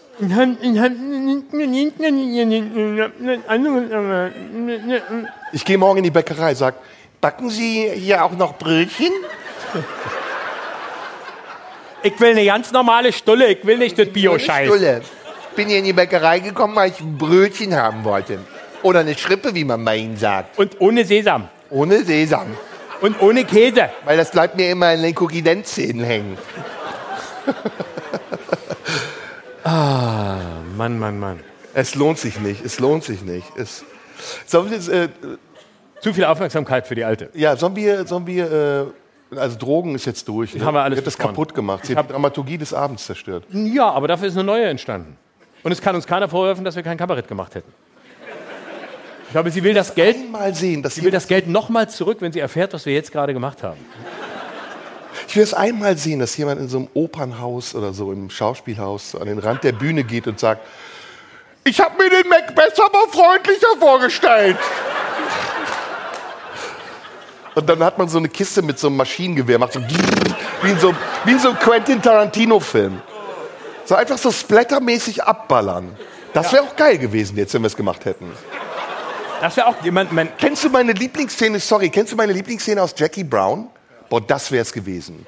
Kennst du, äh, Robert, De, kennst du, kennst du, Robert De Niro spielt... Äh, Kennst du? Genau. hast du kennst du gesagt? Also Robert De Niro spielt zusammen mit äh, Jane oder Bridget Fonda, also der, der Enkelin von Peter Fonda. Und die gehen über einen Parkplatz und Robert De Niro spielt göttlich, ja, der spielt einfach geil, der hustet die ganze Zeit. Und die beiden haben sich kennengelernt auf einer Party von Samuel L. Jackson, ähm, auf der Samuel L. Jackson und seine Freunde Videos von Frauen geguckt haben, die mit so Maschinengewehren spielen. Und die Videos heißen irgendwie Chicks on Guns. Und die gucken im Fernsehen nur diese Videos, so Frauen im BH irgendwie so ballern. Und dann geht Samuel L. Jackson mit seinen Freunden weg. Robert De Niro bleibt alleine übrig mit Bridget Fonda. Und dann sagt sie, Can I show you some pictures of my holidays? Und er sagt so, Yes, yes, show me. Und dann sagt sie, and this is me in Tokyo and this is me in San Francisco. Do you wanna fuck? Und er so, ah, äh, yes, yes. Nächste Szene, er bumst sie von hinten und hustet dabei. Und dann sind die ein Paar. Und sie, und sie fängt an, ihn kolossal zu nerven. Und in der Szene, über die ich sprechen wollte, gehen die über den Supermarktparkplatz und er ist vergesslich und weiß nicht mehr, wo sein Auto steht. Und sie sagt, Louis, do you remember where the car is? Und er so, come on, don't, don't, don't talk to me, don't talk to me. Louis, do you remember where the car is? You don't? Louis. Und dann sagt er, look, don't say this fucking word anymore. Und dann sagt sie, Louis. Und dann nimmt er einfach eine Knarre, macht so, psch, und geht so weiter. Der schießt sie so beiläufig. Der macht so, psch, und dann sagt er, I told you, I told you. Das wäre geil gewesen. Und sie war, psch, I told you. Bisschen wie bei Thomas Bernhard. Kennst du das im Stimmenimitator, dieses wunderbare Stück, wo er den, den Schauspieler beschreibt, der ähm, sich vorgenommen hat, alle am Ende der. Vorstellung zu erschießen, Nee, nee. die an der falschen Stelle gelacht oder applaudiert haben. Geil, geil. Und am Ende des Abends erschießt er das gesamte Publikum bis auf drei Leute, weil alle, an der Fall, weil alle nicht verstanden haben, was der Schauspieler eigentlich will. Welches Stück ist das? Das ist eben das ist ein, ein kleiner Steck- Text im Stimmenimitator. Und dann in diesem, sehr lustig geschrieben. So, aber ganz ehrlich, ähm, ich mag die, ich, aber ich finde auch, ich will es mal von der positiven Seite Seite sehen, ich mag auch dieses Selbstbewusstsein, einfach zu sagen, ich bin hier, das ist so was Schwäbisches. Weißt, ich habe zahlt und wenn ihr das nicht kriegt, dann beschwere ich mich auch. Weißt ne? So, ihr habt das zahlt. Das steht draußen. Und dann einfach zu sagen, ich gehe da auch hin und äh, unter dem Motto, ich habe, ich, ich als der, der bezahlt hat, ich bestimme, was ich kriege. Mir macht es auch nicht viel aus, ehrlich gesagt. Also, Das da? ich habe das Geld ja wieder. Nein, deswegen. So, jetzt. Äh, Wir das, haben noch eine Viertelstunde bis zur Pause. so lang? Ja. Ja, da müssen wir jetzt aber was, das müssen wir liefern. Wollen wir über, ähm, ich hatte mir heute fest vorgenommen, nicht über Politik zu sprechen. Wollen wir? Sollen wir über Politik reden oder nicht? Ich, ich hatte auch gedacht, Geil, auf wie halbgar der Applaus. ja, die wollen auch nicht so richtig. ja, ja, ja, bevor die wieder anfangen, über das Ficken zu reden. Äh. Bevor es wieder um eure, eure Diäten geht und der eine erzählt, Wollen wir über, ja, können wir gerne machen, eine Viertelstunde kriegen wir hin. ja. Äh, Berlin-Wahl? oh nee. Das armseligste an dieser Stadt ist, dass die CDU hier als Protestpartei gelten kann. Mega. Mehr muss man nicht sagen. Ja, absolut. CDU und Protest. Okay, weiter. Nächstes Thema. Jede Stadt bekommt, was sie verdient. Und deswegen, also diese, das Wahlergebnis ist eigentlich symptomatisch. Ne? Frech ist, dass die Grünen mit 18 Prozent denken, sie hätten irgendeinen Auftrag. Die SPD aber auch. Ja, aber ich habe als Kanzlerkandidat damals 7,2 Prozent gehabt und mein Auftrag war einfach nur gar nichts. Und ich habe mir auch nicht eingebildet, dass ich einen Auftrag habe. Aber das ist ja bei denen richtig frech. Auch wie die sich dann freuen so, ne? Und immer, was ich übrigens geil finde, ist dieser Baukasten von Sprüchen. Ja. Zuerst einmal muss ich sagen, also wenn die verloren haben, sagen die immer, zuerst einmal möchte ich sagen, dass das wirklich eine sehr schwierige Wahl war unter Umständen, die man so nicht hervor, die man so nicht voraussehen konnte. Und ich möchte mich wirklich bei allen bedanken, die uns geholfen haben, den vielen Wahlhelferinnen und Helfern. Aber es ist natürlich auch, wir sind hinter unserem Ziel geblieben und wir müssen uns jetzt erstmal zurückziehen und darüber nachdenken, wie wir mit dem Wahlergebnis, Psch, I told you. So, I, told you, shut up. Ja, schön. Das ist eine schöne, das ist eine sehr schöne Franziska Giffey-Parodie. Ja, ja. Ähm, aber auch, aber auch Giffey, geil, ne? Nach einem Jahr. Wir hatten einfach zu wenig Zeit. Ne? Sie ärgert sich darüber, dass sie schlechter abschneidet, weil sie ein Jahr lang nichts gemacht hat, sondern also dafür muss ich jetzt aber belohnt werden. Auch nur das eine Jahr. Nur ein Jahr und schon muss ich wiedergewählt werden. Allein dafür habe ich 10% mehr verdient. Also Geil. Ich, aber was mich wundert, ist, dass niemand der anderen Parteien gesagt hat, wir haben unser wichtigstes Wahlziel erreicht, die FDP ist nicht drin. Weil das hat mich zum Beispiel gefreut. Also AfD fand ich ein bisschen schade. Ich hätte mir gewünscht, dass die AfD viel mehr bekommt. Aber die sind dann bei der CDU gelandet. Hättest du dir gewünscht? Ja, ja, ich bin großer AfD-Fan. Ich weiß. aber aus strategischen Gründen, um die CDU in die Bredouille zu bringen, ob sie dann doch nicht, nicht doch mit der AfD ins Bett steigt, wenn es drauf ankommt. Nee, äh, ja, auch, auch. Aber ich mag mittlerweile auch den äh, Schrupalla, oder wie heißt der? Kruppalla. Rupalla. Tine, Mein Name ist leichter auszusprechen als der der AfD-Politiker. Das ist schon äh, komisch. das zeigt, dass es einfach nicht funktioniert mit der Integration. Und zwar in beide Richtungen nicht. Ich, ich finde, die sind so seriös geworden auch. Ne? Auch die Weidel ist mittlerweile super seriös geworden. Friedenspartei und äh, Hat sich, Anti-Corona-Maßnahmenpartei. richtig, hat sich Sarah Wagenknecht angeschaut. Aber Sarah Wagenknecht möchte die Unterschrift von Tino Kruppalla nicht haben. Vorher nachdenken, Alte, habe ich mir gedacht. Ja, aber das geht mir genauso. Ich sag auch immer, ich will nicht, dass die Rechten meine Beiträge liken. Insgeheim freue ich mich aber. Also ich, ich habe In nichts deiner gegen Position Rechte. das Höchste, was du erreichen Also ich habe nichts gegen Rechte, solange sie nichts gegen mich haben. Also, eher, eher Mögt ihr mich, dann mag ich euch auch. Also wenn jemand von der AfD mich mag, hat er mein, meine Sympathie sich verdient und zwar redlich. Wer von der AfD mag dich denn? Äh, hier der Brandner mag mich sehr, der Stefan Brandner. Aus der Sendung. Ja, ja, Stefan Ja, ja, ja. Poggenburg mag mich sehr. Das ist übrigens auch geil, wenn so alte Ausschnitte hervorgekramt werden. Wir leben ja jetzt, das ist übrigens ein Thema, da können wir in der zweiten Hälfte drüber sprechen. Wir leben ja ähm, in einer Zeit, in der das vorhandene Material nicht mehr ausreicht, um sich zu empören. Und die Leute, die Leute die Archive durchstöbern Ja. müssen, um was zu finden. Und jetzt hat jemand einen Ausschnitt gefunden aus meiner Talkshow bei NTV, die vor acht Jahren oder wann immer auch lief, in der am Ende Poggenburg mit Melanie Müller tanzt zu einem äh, Lied Deutschland vor noch ein Tor. und, und ich tanze da mit, aber wir haben die natürlich nach Strich und Faden verarscht und niemand weiß das und alle schreiben, hier, Sumunju und Poggenburg, hast du schon gesehen? War immer klar, dass das ein Nazi War ist. immer klar, war immer klar. Das war immer klar, der ist jetzt auch auf der anderen Seite. Bist du eigentlich auch schon beschuldigt worden, die Seite gewechselt zu haben? Schon heu- ständig. Jede Woche habe ich die Seite gewechselt. Ja. Wenn ich bei Dieter Nur auftrete, heißt es, ja, da angekommen, das Schwein. Jetzt ist da einer von der Nur-Bubble. Was, ist denn das- was ist denn mit die Nur-Bubble? Und wenn ich dann bei Nur was sage, was Dieter Nur nicht sagt, weil Dieter Nur sagt ja schon, was er sagt, das muss ja nicht ich noch sagen, ähm, dann heißt es, äh, der, gar nicht auf der der auf der anderen Seite, das linke Arschloch. Ich bin jede Woche woanders und ich genieße es unglaublich. Jede Woche. Ich freue mich immer, wo ich gerade bin und äh, versuche mich ein bisschen zu, dran zu orientieren, ein bisschen was zu liefern in die Richtung, aber dann tue ich prompt wieder das Gegenteil. Ich habe mich nicht im Griff. Ach, du klärst es auf? Nö. Ich mache einfach, worauf ich gerade Lust habe und denke dann, oh, jetzt das hat funktioniert, jetzt machst du davon noch was und dann mache ich aber wieder was anderes. Und schon sagen, sind die anderen wieder irritiert und das macht mir total Spaß. Ja, das ist super. Man muss die, man muss die Hater jede Woche wechseln, wie Unterhosen. Einmal pro Woche Hater wechseln. Ja, das ist ja auch variabel. Ne? Ja, das ist entscheidend. Nicht immer die gleichen, das ist Nee, nee. langweilig, wird vorhersehbar. Ich habe dir mal äh, von meinem Experiment erzählt, ähm, nur noch Bilder zu posten. Von Ricarda Lang. Nee, ja, nee, das nee, habe nee. ich mitbekommen. Das kann ich nur kritisieren. Nee, nee, das war super. Das war super. Weiß. Das war Fat-Shaming, Body-Shaming, politisches Statement, Ironie und Kabarett. Also Das war alles in einem. Aber das war nicht das Ding. Ich habe ein Bild gepostet von zwei sich küssenden Männern. Und zwar ähm, ein Bild, ein Bild von Pierre und Gilles, zwei sehr bekannte Künstler aus Paris. Und ähm, das ist wirklich geil, wie du dann so deine Facebook- oder Whatever-Follower so identifizieren kannst. Äh, Ich habe selten so krasse schwulenfeindliche Kommentare gelesen wie da. Und von Leuten, die wirklich auch äh, ich weiß nicht, ob, ob sie es dachten oder ob ich es ausgestrahlt habe, wie jetzt bist du auch noch schwul.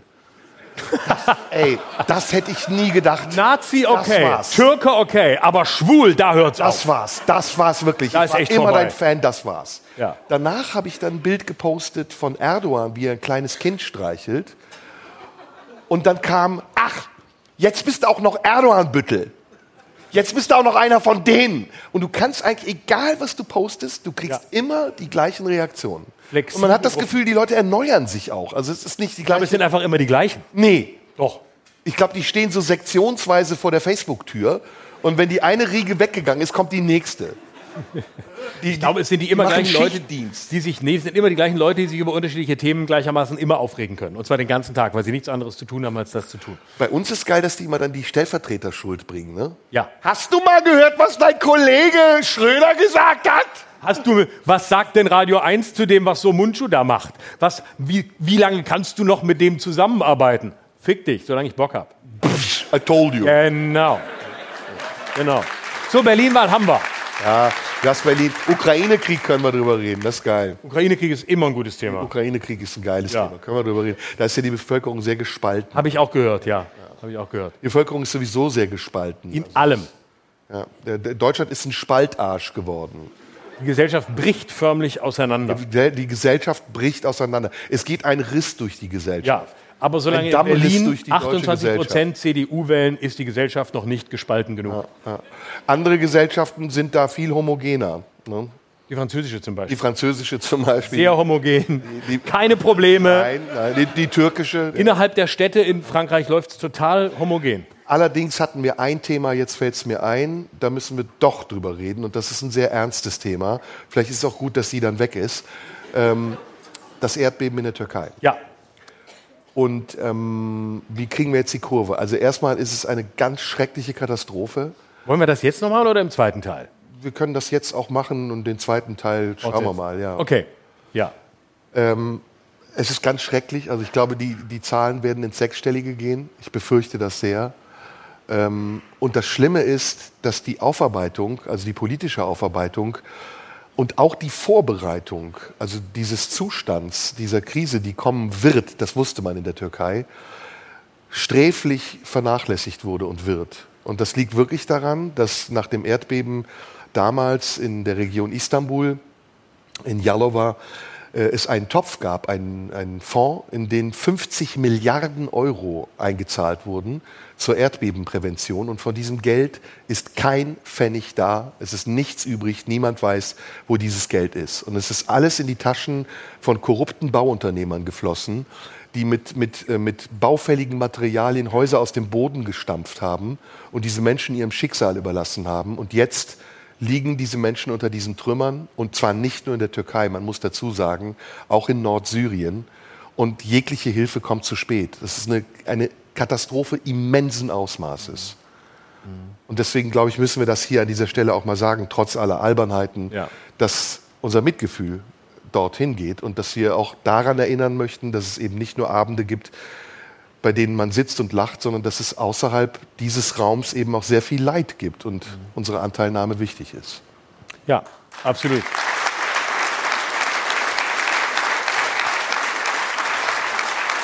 So, Wir können, also ich glaube, viel mehr kann man dazu nicht sagen. Sag bitte was dazu noch.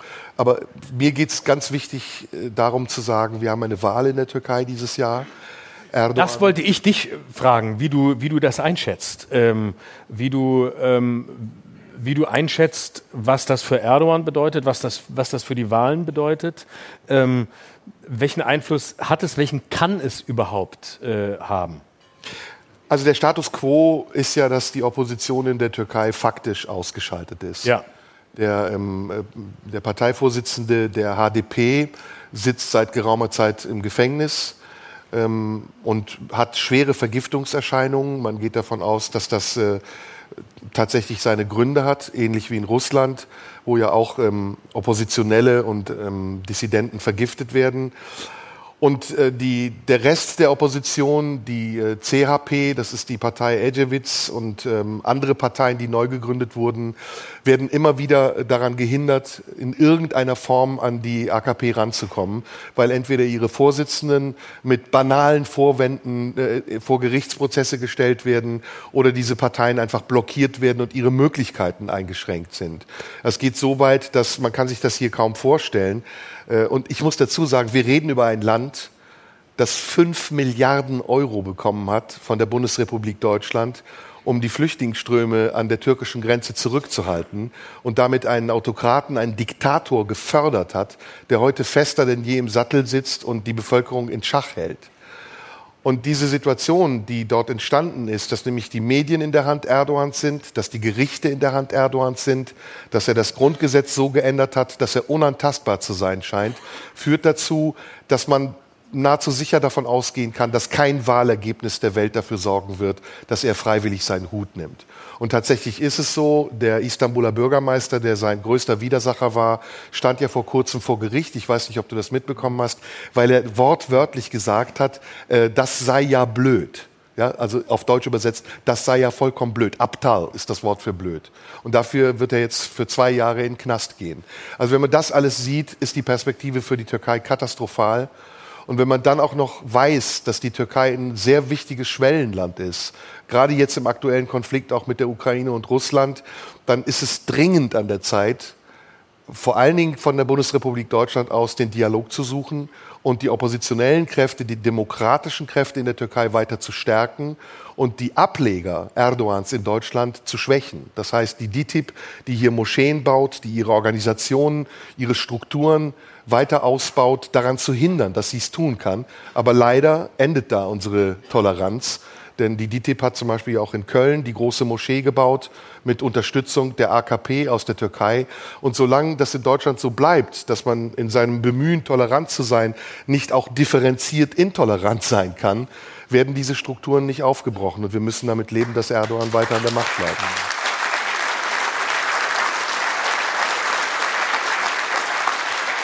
So. Machen wir Pause an dieser Stelle, Ja. wenn auch an ernster Stelle, aber das war genauso, wie sie sich das gewünscht hat. Genau. Nicht zu fröhlich in die Pause gehen, nicht zu kabarettistisch Genau. werden, Wir sondern gehen jetzt einsaufen. für das viele Geld betrinken wir uns jetzt heillos und Ja. du frisst dich voll. Ja, machen wir. Bis gleich. Bis gleich.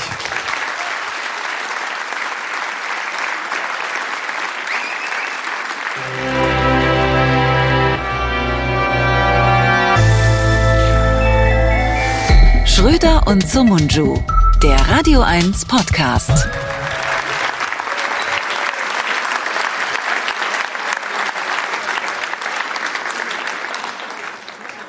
So, jemand gegangen in der Pause, von dem wir nicht wissen, dass er gegangen ist?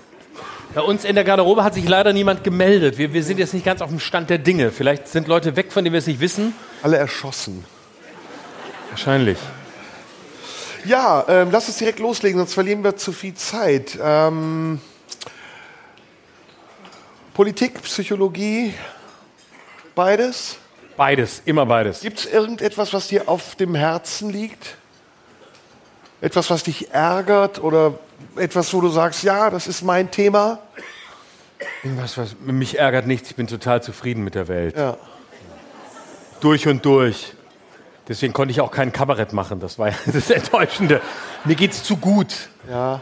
Mir geht's zu gut, ich habe keine Probleme äh, und deswegen, Oder wir wiederholen nochmal die Alkoholpassage. wir können die von vorne machen, so als hätten wir die, als hätten wir die noch nie gemacht. Radikal, ja. Radikal von vorne nochmal oder genau da weitermachen, wo wir aufgehört haben. Wir haben ja eben so ironisch gesagt, es gibt so eine Spaltung der Gesellschaft und so weiter und so fort. Es, es gibt etwas, was mich ratlos zurücklässt. Ähm, nämlich, das ist, ah, das ist so tausendmal schon gesagt, jetzt wiederhole ich irgendwas, was wir schon so oft gesagt haben, deswegen, ich will es neu sagen. Ja. Ähm,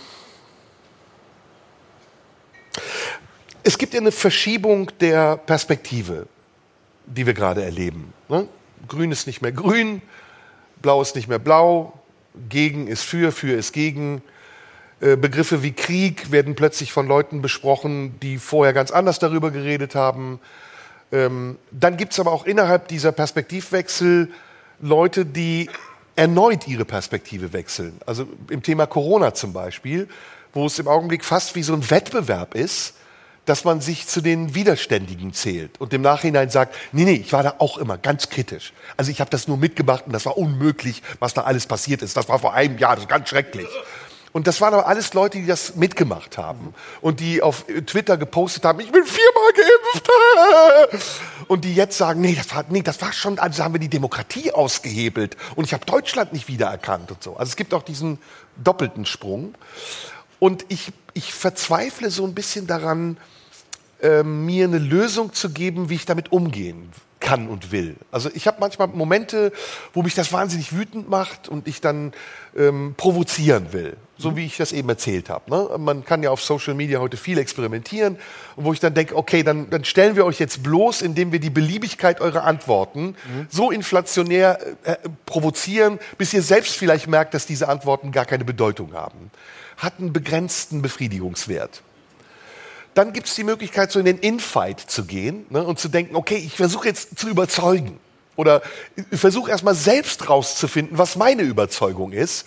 Und dann fällt man auch wieder in so ein Loch und denkt so, ah, ich habe gar keine. Ich weiß gar nicht, was ich dazu denke. Ich bin auch irgendwie infiltriert oder angesteckt von irgendwelchen Debatten und habe das Gefühl, ich muss jetzt dringend eine Meinung dazu haben. Und in diesem komischen Ungleichgewicht, kannst du mir folgen, was ich erklären will? Ja. In diesem komischen Ungleichgewicht bleibt man so hängen zwischen latenter Aggression und Ignoranz. Also man wird so ein bisschen stumpf.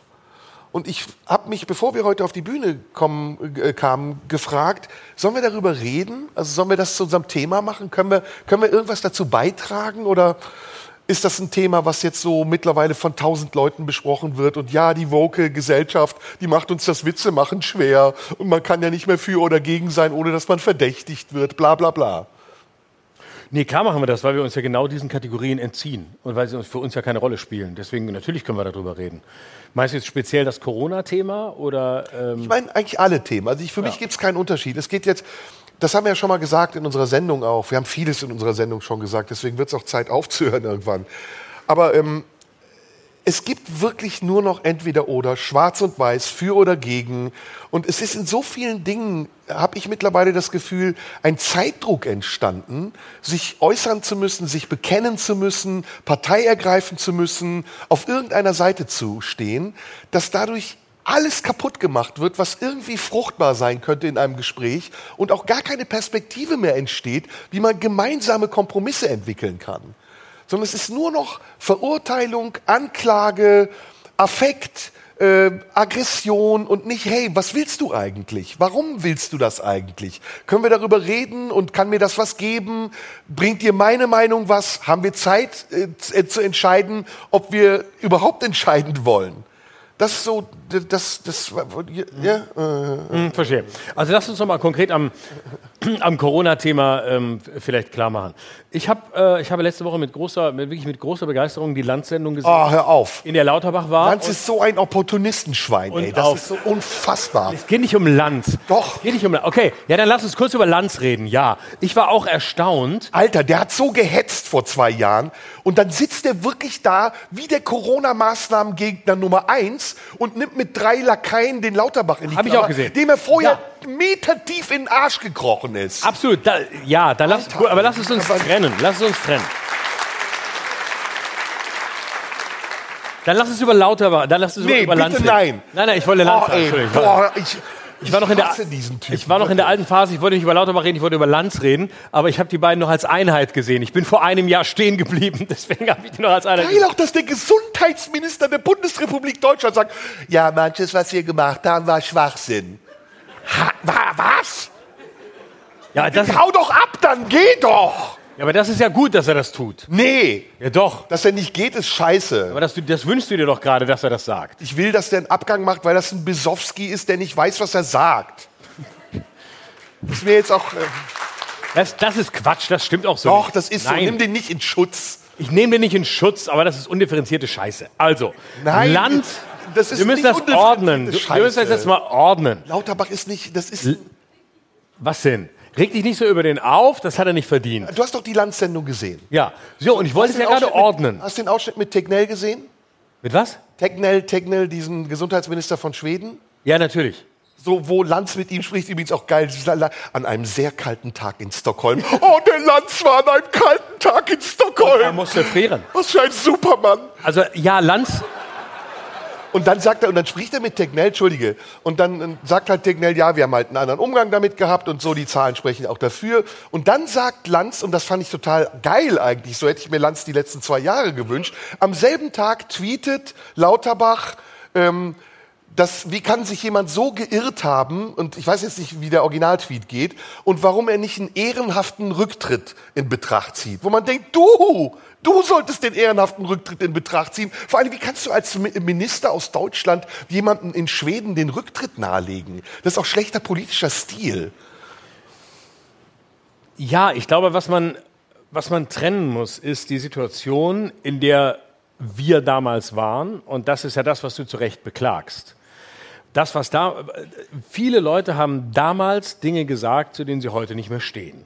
Und das stimmt ja auch. Es gab Leute, die damals härteste Maßnahmen befürwortet haben und heute so tun, als wären sie immer für die Freiheit gewesen und als sei das ja eigentlich immer nur ein Irrtum gewesen. Und ähm, das finde ich falsch. Du warst auch für harte Maßnahmen. Absolut, aber ich stehe auch dazu. Und ich finde im Nachhinein auch vieles falsch, was ich damals gesagt habe. Gut, ja. das finde ich bewundernswert. Und ich finde, ich finde, äh, ich war damals äh, un sehr unentschieden, aber im Zweifel für die Impfpflicht. Im Nachhinein würde ich sagen, nö, das war die Position, würde ich heute so nicht mehr sehen. Die war im Nachhinein falsch, die war wahrscheinlich auch schon damals falsch, aber ich weiß, warum ich damals so argumentiert habe. Ja, und aber und es geht auch heute darum zu sagen, okay, was war damals? Was habe ich aus dieser Situation heraus, und wir sind ja darin wunderbar nachweisbar, was habe ich in dieser Situation, in der das war, in diesem Moment versucht zu verstehen, was ist mir gelungen zu verstehen und was ist mir aber vielleicht auch nicht gelungen zu verstehen. Und insofern stehe ich zu allem, was ich jemals gesagt habe. Ja, ich meinte, und ich war auch Anklage. zum Teil sehr, ich war zum Teil auch sehr, sehr hart, viel Ja. härter als du. Ja. Und es gibt Punkte, da sage ich, weiß ich, war damals richtig, ist es heute nicht mehr, aber ich kann zu meiner Argumentation stehen. Und es gibt Dinge, wo ich sage, da lag ich aber im Nachhinein auch damals schon falsch, aber ich stehe dazu. That's fucking business. Business heißt Fehler machen, falsch argumentieren und danach sagen, ja, es war falsch. Heute sehe ich es vielleicht anders. Das ist es. Ja. Und nicht so zu tun, als sei man immer auf der Seite der Freiheit gewesen oder immer auf der Seite derer, sondern sagen, ja, ich bin, ich bin fehlbar. Und das ist das Gute. Weil ich versuche, die Welt zu verstehen. Na, wir haben ja aber. Moment, versuche- Moment, lass mich das. Also Sofort. es gibt eine Sache. Ein Satz noch. Ich versuche wirklich mit, mit, mit tiefer Ernsthaftigkeit, egal in welcher Form, ob wir hier miteinander reden oder wie immer, die aktuelle Situation zu verstehen. Und wenn man mir zwei Jahre danach sagt, damals hast du Scheiße geredet, dann soll man das bitte tun. Ich bin der Erste, der sagt, wahrscheinlich habe ich es getan. Und wenn ich es verteidige, dann verteidige ich es aus Gründen und dann kann man immer noch gegen mich sein. Was nur ver verkackt ist, wenn Leute so tun, als wäre das, und das ist das, das andere, damals hat du aber das Gegenteil gesagt. Ja, vielleicht habe ich das Gegenteil gesagt. Und es geht doch nur darum, möglichst transparent zu machen, dass man das Gegenteil gesagt hat. Das Schlimme ist nicht, dass man es getan hat. Das Schlimme sind Menschen, die 20 Jahre das Gleiche sagen, immer in die gleiche Richtung rennen, Ideologen sind, ähm, nichts mehr verstehen von der Welt, immer glauben, sie haben Recht und sich nie verbessern, nie relativieren, nie einen Fehler eingestehen. Und deswegen versuche ich da so offen wie möglich zu sein und zu sagen, ja, ich habe viel gesagt, werft es mir entgegen und ich sage euch, Nein, das warum war, und warum das heute war nicht nicht die Absicht. Das war nicht meine Absicht. Ich, bin, ich bewundere und schätze dich sehr dafür, dass du äh, dazu bereit bist, auch dich zu korrigieren und dass du das Selbstbewusstsein hast zu sagen, und ich glaube, dafür muss man auch selbstbewusst sein, ich habe was falsch gesagt oder ich denke heute anders. Da- Das finde ich ganz toll und das macht mir auch großen Spaß an uns beiden. Ne? Und ich habe diese Folgen, in denen ich das Gefühl hatte, dass du so ein bisschen davon galoppiert bist, auch nochmal gehört wo ich gemerkt habe, du warst da sehr wütend. Es war irgendwie das zweite Corona-Jahr. Äh, Wir waren im Lockdown übrigens zu der Zeit. Und dann kam diese Frage, kann man noch mehr Einschränkungen fordern? Was machen wir mit den Ungeimpften? Die Debatte wurde immer schärfer. Äh, Die Pandemie der Ungeimpften war plötzlich dieses Stichwort. Und da hatte ich so ein bisschen das Gefühl, ich weiß nicht, ich bin, will das gar nicht analysieren. Irgendwie hast du dich da treiben lassen, so wie wir das ja oft auch in unserem Podcast machen und ich ja auch. Ne? Und, und äh, vielleicht sogar in dem Augenblick vergessen, dass das übrig bleibt. Ja, dass das, was man sagt, aufgezeichnet wird und man es eben zwei Jahre später nochmal hören Und es ist doch gut so, so muss es Absolut. sein. Aber dazu kommt eben, und ich habe die anderen Post Podcasts davor auch nochmal gehört, dass wir von Anfang an eigentlich immer sowohl kritisch waren gegenüber den Maßnahmen. In einer Folge sagen wir sogar sehr deutlich, dass wir eine Exit-Strategie brauchen, weil sich die Regierung irgendwie verlaufen hat und weil sie nur noch irgendwie ganz blind äh, fährt und nicht weiß, wohin das führt. Und in anderen Folgen, auch je nach Tagesform, sind wir auch manchmal dafür und sagen, ja, jetzt muss irgendwie jeder sich auch mal impfen lassen, damit wir einen Fortschritt haben. Also es ist ein Abwägen. Und das, ich will zurückkommen, ja, sag kurz und dann rede ich weiter. Nein, erzähl weiter. Ich wollte nur auf die Gegenwart kommen, weil ich von der Landsendung bewusst ausgehen wollte, um über das zu reden, was Ja, jetzt ist. Aber ich wollte und ich will noch mal unterbrechen. auf meine Theorie davor Ja, zurückkommen, Ja. die nämlich was damit zu tun hat.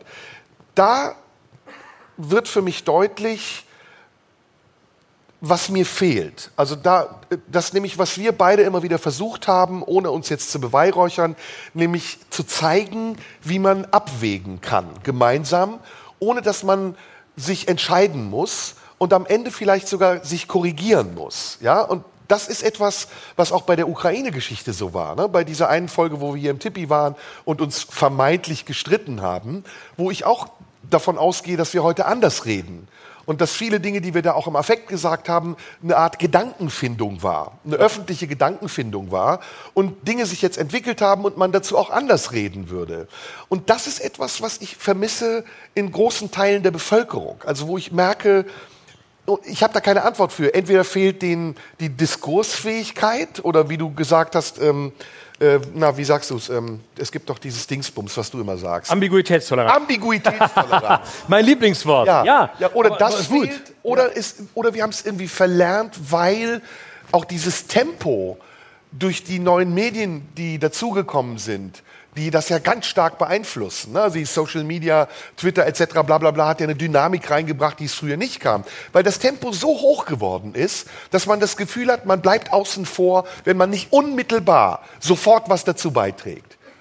Und das ist das, woran ich gerade so ein bisschen hänge und überlege, was können wir als Künstler eigentlich heute dazu leisten, außer dass wir uns über irgendwas lustig machen oder Ansprüche bedienen. Weil das zum Beispiel, was heute Abend passiert ist, hat es ja sehr gut demonstriert, dass Leute Ansprüche an uns stellen Ja. und wir diesen, diesen, diesen Ansprüchen auch erliegen können. Was ja super verlockend ist. Ich will, dass die Frau hier bleibt und ich will meinen Fuffi auch wieder zurückhaben. Das war Letzteres. Ja, aber ich, Zu Recht. Ja, aber es ist nicht, ist nicht meine Aufgabe, das zu tun. Die Frage ist, welche Aufgabe haben wir? Also, wenn man sich die Corona-Sendung anguckt, da von Lanz letzte Woche, da saß ja Heribert Prantl von der Süddeutschen Ja, Zeitung zum ja, Beispiel. ja. Ja, von Anfang an, wie ich fand, hoch überzeugend, und zwar als ehemaliger Staatsanwalt, ähm, die die Position des Rechtsstaats vertreten hat. Und ich habe das immer verfolgt und ich fand, fand das immer überaus bereichernd. Ich habe sein Buch gelesen, das, das sehr lesenswert ist, Not und Gebot, was er relativ früh in der Pandemie geschrieben hat und der immer gesagt hat, ich habe die Bundesrepublik nicht wiedererkannt, ich habe meinen Staat nicht wiedererkannt, ich habe die Politik nicht wiedererkannt, die, die Gerichte haben versagt, das Verfassungsgericht hat versagt, da war diese Landsendung wirklich gut.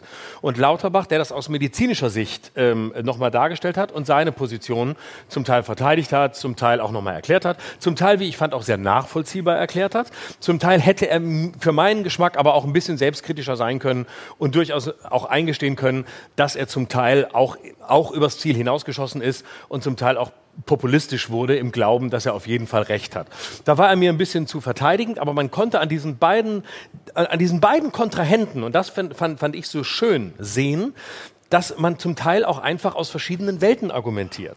Und Lauterbach argumentiert aus einer bestimmten Position heraus als Mediziner ähm, und als Epidemiologe, der innerhalb dieser, innerhalb dieser Gruppe wiederum eine bestimmte, eine bestimmte man nannte sie Team Vorsicht, ähm, Gruppierung vertrat. Die war legitim, aber er hat sich nie absolut gesetzt. Er hat auch immer andere Stimmen stark gemacht, wie Hendrik Streeck oder andere, die wesentlich liberaler waren als er selbst. Und dann hast du auf der anderen Seite Prantl, der aber aus der juristischen Welt argumentiert und der, der aus der rechtsstaatlichen Sicht argumentiert und beide Argumente gelten lassen zu können ohne zu sagen, der, das ist aber der Lauterbach, der Vollidiot, der, der war immer ein Idiot, oder der Prantl, das ist einfach ein Spinner, das ist ein halber Corona-Leugner. Prantl war nie ein Corona-Leugner. Prantl hat das immer ernst genommen, dafür ist er viel zu schlau. Aber er hat aus der juristischen Welt argumentiert. Und das Schöne ist doch eigentlich, dass wir, von, dass wir davon lernen können, dass da Experten sitzen, der eine aus dieser, der andere aus der anderen, und sagen können, geil, vielleicht müssen wir auch gar keine Lösung finden. Vielleicht hat nicht der recht oder der. Vielleicht gibt es Teile, wo man sagen muss, ja, da bin ich bei Prantl, da bin ich bei den anderen. So wie es mir auch geht. Ich bin im Nachhinein in vielen Punkten bei Lauterbach. Ich bin aber auch bei, in vielen nicht mehr bei ihm. Und ich bin in vielen so, dass ich sage, nee, ich hätte mir auch mehr, ich glaube, im Nachhinein würde ich mir auch mehr Eigenverantwortung wünschen. Und es kotzt mich an, dass es bis heute Leute gibt, die twittern, wenn du den Leuten Eigenverantwortung gibst, dann gibt die Durchseuchung, dann sterben Millionen. Wo ich dann immer denke, sag mal, was ist denn das für ein Menschenbild? Leute, die sich sonst als Grüne und Linke bezeichnen, haben kein Vertrauen, dass Menschen mit Eigenverantwortung auch umgehen können. So als liefen nur Deppen rum, die sich gegenseitig anhusten, sobald man ihnen nicht die Maske per Gesetz vorschreibt. Und ich möchte dieses Menschenbild nicht teilen. Und gleichzeitig, gleichzeitig kotzt mich diese Kubicki-Eigenverantwortungsdefinition an, nämlich alles freimachen, alles freimachen, wo ich denke, nee, du hast halt auch gar keine Ahnung. Du bist halt auch ein Schwätzer. Ich glaube, es gibt, es gibt eine Form von Eigenverantwortung, von Zutrauen an Menschen, äh, dass sie, da, dass sie Entscheidungen treffen wollen und können und dass sie nachdenken wollen und nicht sie zu Idioten zu erklären, wie es leider viele Linke tun, aber auch nicht wie die FDP zu sagen, alles frei, alles frei, keine Einschränkung, sondern dazwischen, dazwischen irgendwo liegt die Wahrheit und mir fehlt das Zutrauen Misstrauen an Menschen, von denen ich immer noch im tiefsten Innern glaube, dass sie vernunftbegabt sind und dass sie sich nicht schaden wollen. Und das ist für mich der Begriff von Eigenverantwortung. Und der hat mir gefehlt in der ganzen Debatte. Und zwar sowohl von Lauterbach als auch von denen, die immer geschrien haben, alles öffnen. Ja. Ja. Ja, ja, ja, ja. Ähm. ja, ich will gar nicht in so eine Corona-Diskussion einsteigen, weil das ist alles gesagt. Aber die Frage ist eben das, worüber wir jetzt im Augenblick reden, wie arbeiten wir das auf? Was ist da passiert? Und ähm, erstmal zählen für mich die Fakten. Und man kann retrospektiv äh, doch sehr gut sagen, was war richtig, was war falsch. Und man muss aber dabei natürlich auch in Betracht ziehen, dass man zu einer gewissen Zeit gar nicht wissen konnte, was genau. richtig und falsch ist. Genau. Da gebe ich dir sehr recht genau. und da gebe ich auch denen recht, die das in Schutz nehmen. Wir selbst haben das erfahren und wir haben es auch thematisiert, dass am Anfang 2020 das eine Krankheit war, die man nicht einschätzen konnte und der erste Lockdown erschien uns allen noch sehr sinnvoll. Ähm, es ging meiner Meinung nach erst dann los, als diese gravierenden Eingriffe ins Grundgesetz passiert sind und man gemerkt hat, es gibt einen beträchtlichen Teil in der Bevölkerung, der damit nicht einverstanden ist und wie gehen wir jetzt damit um? Und dann ist es polemisiert worden. Dann haben auch Politiker angefangen, diese vermeintliche Minderheit, die ja eine große äh, Anzahl von Menschen war, zu stigmatisieren und sie in einen Topf zu schmeißen mit Rechtsradikalen, mit Querdenkern, mit komischen Ideologien und so zu tun, als wären das alle, alles Leute, die nicht solidarisch sind, die nicht loyal sind und die nicht, die nicht akzeptieren, dass in einer Gesellschaft, in einer demokratischen Gesellschaft manchmal auch Vernunft äh, Entscheidungsgrundlage sein muss und nicht nur eine Emotion. Aber das war, das war ungerecht, weil es gab nicht nur äh, eine Gruppe, die das gemacht hat, die homogen war, sondern es gab bis heute sind ungefähr 30 Millionen Menschen nicht geimpft, schätze ich jetzt mal. Es gab viele sehr unterschiedliche Gründe dafür, sich nicht impfen zu lassen und noch mehr unterschiedliche Gründe, mit den Maßnahmen nicht einverstanden zu sein und mindestens genauso viele Gründe zu hinterfragen, ob das, was die Politik in dem Moment gemacht hat, gerechtfertigt war und angemessen. Und diese Eingriffe ins Grundgesetz waren für mich eine Demarkationslinie, an der Dinge passiert sind, die heute auch irreversibel sind. Also da sind Gesetze geändert worden, die unsere Freiheit massiv einschränken. Und da sind Leute auch ähm, ausgegrenzt worden in einer Art und Weise, wie es in einer, in einer demokratischen Gesellschaft nicht sein darf. Und dass das passieren konnte, ohne dass die Politik sich selbst auch in Frage gestellt hat, und das ist das, was ich mir von Lauterbach am meisten gewünscht hätte, und sich vielleicht auch entschuldigt bei den Menschen, statt im Nachhinein zu rechtfertigen, warum sie es getan haben. Das ist etwas, was mich sehr ärgert und weshalb ich dann selbst polemisch bin und sage, Lauterbach ist ein Besowski. Ja? Aber aber das ist bis zum heutigen Tage nicht passiert. Und das würde ich mir wünschen, dass also auch Leute, selbst Drosten, der ein sehr kluger Mann ist, sagt, ey, es tut mir leid. Wir haben Menschen Unrecht getan, aber wir wussten auch nicht eine bessere Lösung.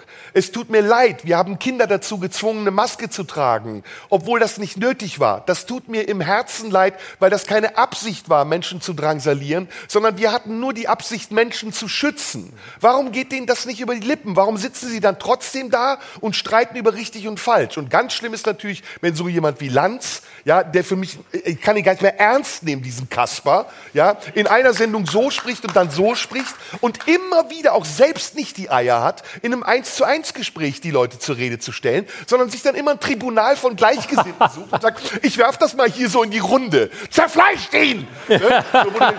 Mach's doch selber!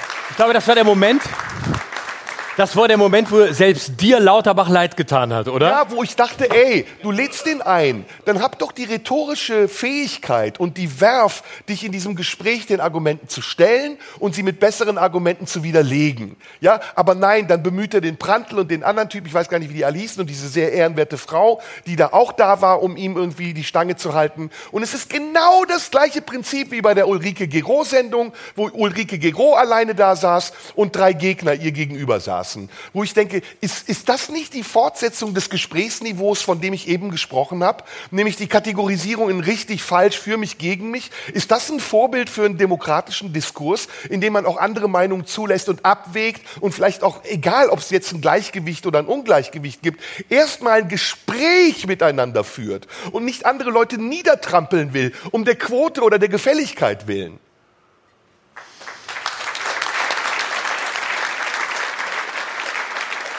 Und jetzt la- lass mich das noch schnell ergänzen. Äh, Jetzt kommen wir, wie gesagt, ich will nicht in das Corona-Thema einsteigen, da könnten wir lange drüber reden. Jetzt kommen wir zu dem, äh, was mit Alice Schwarzer und Sarah Wagenknecht gerade passiert. Sehr gerne. So, da, das sehr gerne, Den ja. ganzen Abend will ich schon darüber reden. Ich Ja. habe nur große Angst, dass wir da uns zu sehr erhitzen und dann wieder irgendwelche Ausschnitte von uns missbraucht werden, um darzustellen, dass du ein Arschloch bist und ich noch ein viel größeres. Lass sie machen. Aber jetzt haben wir uns sind wir ein bisschen vorgeglüht, der Fuffi ist weg, die alte auch, jetzt können wir loslegen. Ja.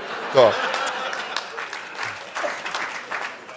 Egal, ja, egal wie ich denke, ja, der Umgang mit diesen Frauen im, im Internet war maßlos ungerecht, übertrieben, arrogant, aggressiv, so dass mir zum Teil die Spucke wegblieb. Allem voran Melnick, ja, der, der ist für mich, der muss gesperrt werden auf allen Plattformen. Der Typ ist ein Hetzer, das gibt's überhaupt nicht, ja. Der, der postet auf einen, wie du ihn auch interpretieren willst, ja, auf einen Friedensvorschlag, eine Karikatur, in der er die äh, Frauen, die dort sprechen, als Schlampen bezeichnet. Kann so ein Typ Stellvertreter eines Landes sein, dessen Werte ich verteidigen soll?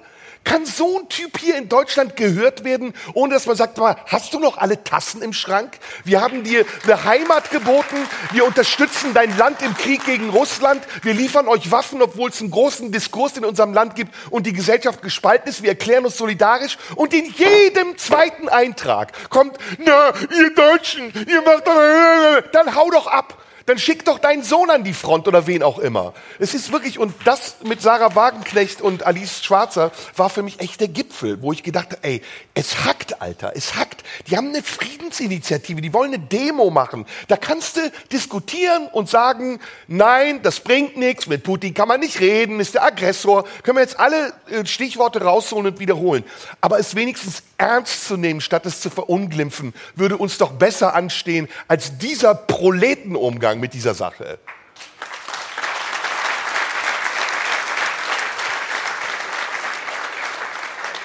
Über Melnik mu muss man ja nicht reden, der ist eine singuläre Figur. Da, Genau, da bitte ich nicht Ukraine-Krieg einsteigen. Das, wir sind da vielleicht anderer Meinung. Da gebe ich dir recht. Ich ja, ne? Aber ich kann die, über Melniks Wortwahl brauchen wir nicht zu, zu diskutieren.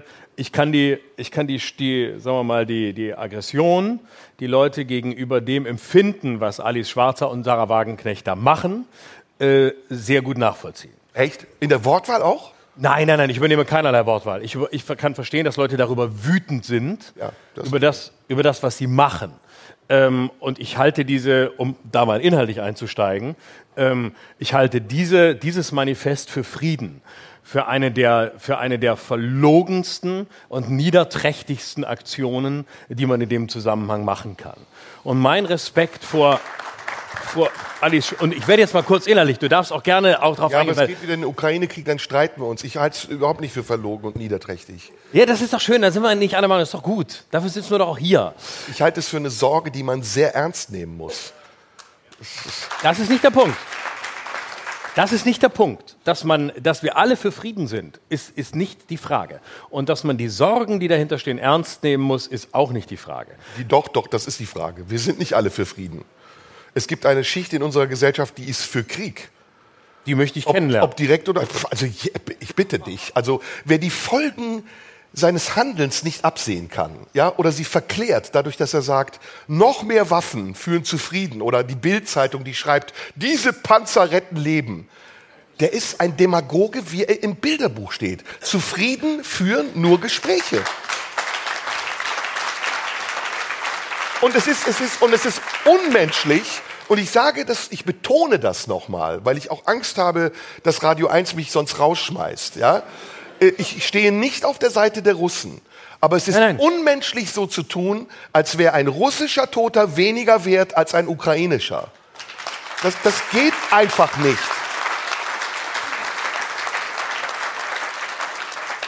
Wir haben schon oft darü- darüber gesprochen. Du weißt, dass ich überhaupt kein, äh, dass ich kein Bellizist bin. Ich bin kein Freund der Waffenlieferung. Ich bin auch kein Freund von Panzerlieferungen. Das weißt du. Ja, das weiß ich. Ähm, das äh, sage ich immer wieder und trotzdem halte ich es in der aktuellen Situation leider für den wahrscheinlich einzigen Weg, um die Ukraine, und zwar nur deshalb, in eine Position zu bringen, in der sie auf Augenhöhe verhandeln kann. Und das kann sie im Moment nicht. Sie hat keinen Grund, mit Putin zu verhandeln, weil sie nicht in in der Stärke ist. Und die Stärke erreicht sie erst, wenn Putin wirklich einen Grund hat zu verhandeln, der nicht darin besteht, am Ende ein Erfolgserlebnis zu haben und einen Teil der Ukraine zu bekommen. Das ist der einzige Grund, warum ich dafür bin, die Ukraine zu unterstützen. Der einzige. Ja, aber leider, leider ist das unvollständig. So. Das stimmt aber nicht. Und- Sorry, das stimmt einfach nicht. Es gibt Möglichkeiten zu verhandeln und es gibt Möglichkeiten, auf die Forderungen derjenigen einzugehen, die an diesem Konflikt beteiligt sind. Und immer so zu tun, als würde Putin nicht verhandlungsbereit sein, ist schlicht und einfach nicht richtig. Wenn er verhandlungsbereit wäre, würde er den Krieg beenden. Das wäre der, dann wäre er verhandlungsbereit. Dann würde er sagen, Leute, ich lasse das bleiben. Äh, Ukraine ist Jetzt sind wir Ukraine. doch in der Diskussion drin. So. Wir, aber jetzt fangen wir, dann lass uns bitte nur eine Sache bedenken. Ja? Und das ist das, was mich am meisten ärgert in dieser ganzen Diskussion. Ja, ich gebe dir recht, wir sind jetzt an einem Punkt angekommen, der ausweglos erscheint. Und die Fronten haben sich verhärtet. Ja, gebe ich dir recht. Aber davor gab es viele Möglichkeiten zu verhandeln. Und da war nicht Putin derjenige, der die Verhandlungen ausgeschlagen hat, sondern da waren auch viele andere daran beteiligt, die kein Interesse hatten, weil sie andere Interessen hatten, nämlich die Ukraine auf ihre Seite zu ziehen und Waffen dorthin zu exportieren und sich indirekt als Konfliktpartei zum einen rauszuhalten aus diesem Konflikt, aber zum anderen diesen Konflikt auch weiter zu schüren. Und wenn man das nicht sieht, dann sieht man nicht, was die Ursachen dieses Krieges sind. Und wenn man die Ursachen dieses Krieges nicht sieht, kann man auch seine Folgen nicht bekämpfen. Das ist ganz einfach.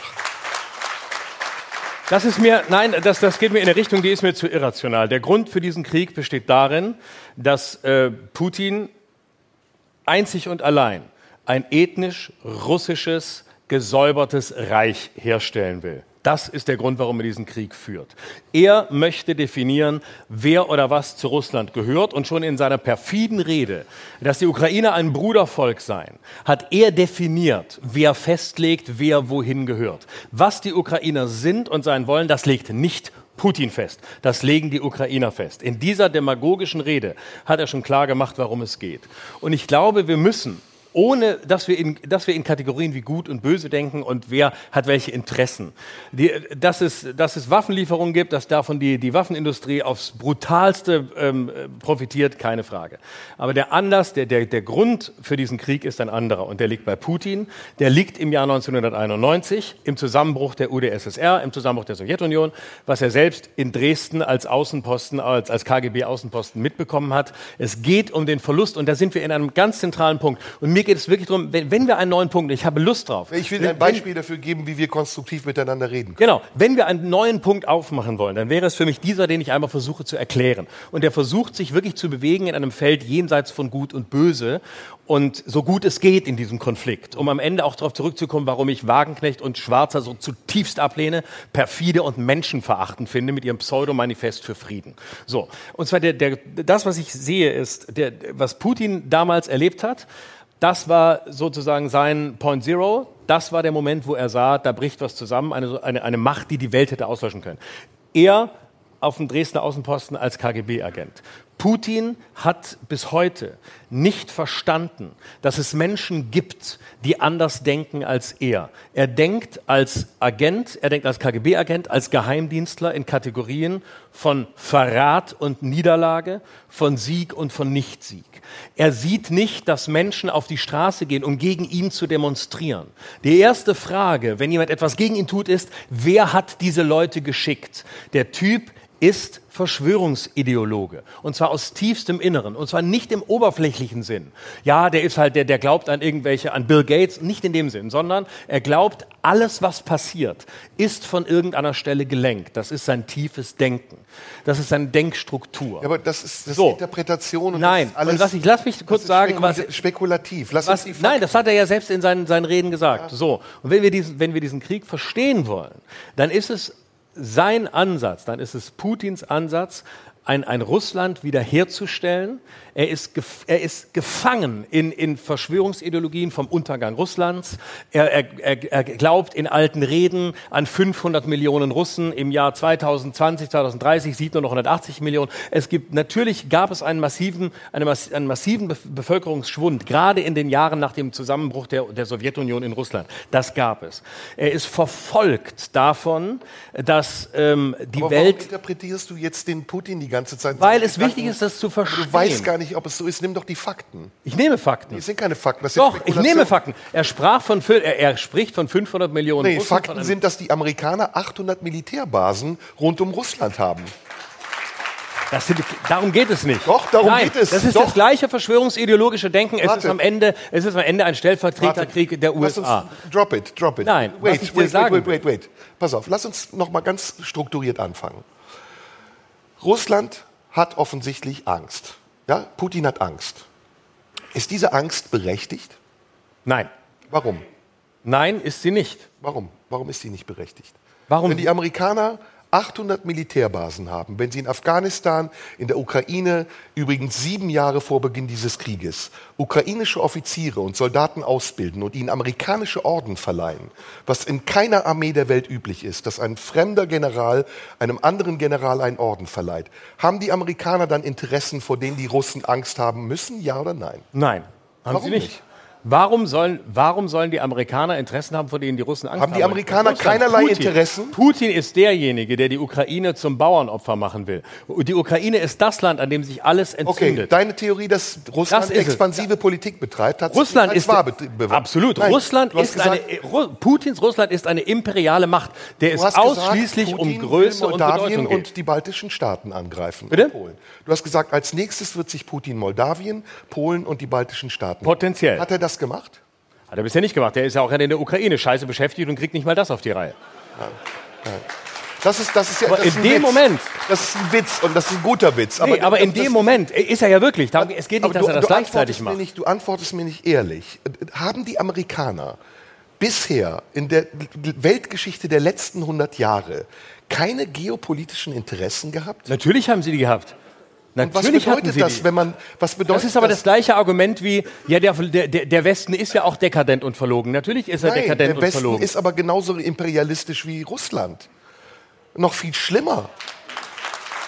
Der Westen, der Westen, der sogenannte Westen, geht seit Jahrzehnten über Menschenrechte hinweg, über sogenanntes Völkerrecht. Der Westen bombardiert Zivilbevölkerung in Ländern wie dem Irak, dem, äh, dem Iran über übrigens Flugzeugträger, die vor dem Iran im Persischen Golf lagen, in Jugoslawien, ob dieser Konflikt jetzt gerechtfertigt war und Milosevic ein schlechter war, ja oder nein. Aber die Amerikaner verfolgen doch seit Jahrzehnten ihre eigenen Interessen ohne Rücksicht auf Verluste und sie okkupieren Länder und überlassen diese Länder dann sich selbst, wenn sie merken, dass es ihnen Schaden zufügt. Natürlich, und dann bombardieren sie richtig. sogar mit Drohnen. Natürlich. O- Obama, unser Friedensnobelpreisträger, hat Alles Afghanistan mit Drohnen bombardiert. Alles richtig. Nächstes Beispiel. Nächstes Beispiel. Aber das wenn führt es doch um nicht zu Völkerrecht viel. geht. Nein, aber nicht du stellst viel. die Amerikaner ja so dar, als hätten sie keine geopolitischen Interessen. Natürlich haben sie die, als würden sie nicht Russland nicht Aber schon längst doch nicht zu viel. haben. Das ist doch die gleiche. Jetzt fü- führen wir die alte Debatte. Ich habe versucht, einen neuen Punkt zu machen. Nein, aber erstmal müssen wir die Fakten sehen. Geht die es um Fakten nein. sind, es sind 800 Militärbasen, die Russland umzingeln. Das ist das und die alte. Ukraine ja, das ist die alte Sarah Wagenknecht-Argumentation. Nein, das ist keine Die Argumentation. Es ist, ein Moment. Es ist ein Stellvertreter Das ist keine Argumentation. gegen Russland. Und das ist nicht der, darum geht Nein, es nicht. das ist keine was, die- Was der Argumentation. Westen getan hat, was du beschreibst, ist absolut richtig. Und was du gemacht hast, Natürlich. ist, du hast nur psychologisiert. Du hast nicht ein Argument dafür gebracht, dass die Russen, ich habe eben ganz deutlich gesagt, ich bin auch dagegen, dass die Russen in der Ukraine einmarschiert sind. Aber ich versuche die Ursachen zu verstehen, damit ich die Folgen bekämpfen kann. Und die Ursachen werden von den Leuten wissentlich nicht verstanden, weil sie ein Feindbild brauchen. Und das Feindbild ist mittlerweile so russophob, wie Putin das in seinen schlimmsten Reden Ja, aber du sagt. brauchst doch selber ein Feindbild. Du, du brauchst die USA als Feindbild. Ja, du brauchst Moment, Moment, Feindbild. Moment, Deswegen Moment, argumentierst du so, wie du es tust. Moment, ich habe zwei Feindbilder, nicht eins. Du hast eins. Nein, ich habe gar keins. Doch. Das ist der Punkt. Doch. Ich, nein, nein, nein. Ich habe, ich, bin habe kein. Feindbild. Ich versuche, was du mir als Psychologisierung v- vorwirfst, ich versuche zu verstehen, warum Putin so agiert, wie er Putin agiert. sagt, warum er ich, so agiert. ich- das sagt er. ich halte, ich halte Putin. Ich krieg's auch so hin. Hau ihr einen auf die Fresse mit der. Das musst du auf Englisch sagen. Komm, ich habe noch einen Fuffi in der Tasche. Also, Dieses Reingerotze. Ey, was soll dieses so Reingerotze? Spaß. Könnt ihr das mal lassen? lass dich nicht irritieren, macht gerade viel zu ich, viel doch, Spaß. ich bin doch hier nicht Angestellter dieser Pisser. Nein, halt die Fresse, interessiert keinen. Mann, ey. Jetzt wird's nass. Entschuldigung, russische Du hast Invasion. schon zwei Feindbilder, kein drittes. Das Glas ist kaputt. Ich trinke da jetzt raus. Du musst 50 Euro dahin bezahlen. Jetzt los. Zeig's. So, wir waren, beim, wir waren im Thema. Lass Das war wie das bei Thema- einer NDR-Talkshow, ne, mit der Axt. Die Axt, du musst die Axt holen, sonst hat es nicht den, den Charme. Lass uns beim Thema bleiben. Lass Ja, uns nicht ja, bitte, ja. So. Pass auf, ich versuche, ich versuche, jenseits von Gut und Böse, ohne Feindbild zu verstehen, warum Putin so agiert, Ja, wie er es tut. ja.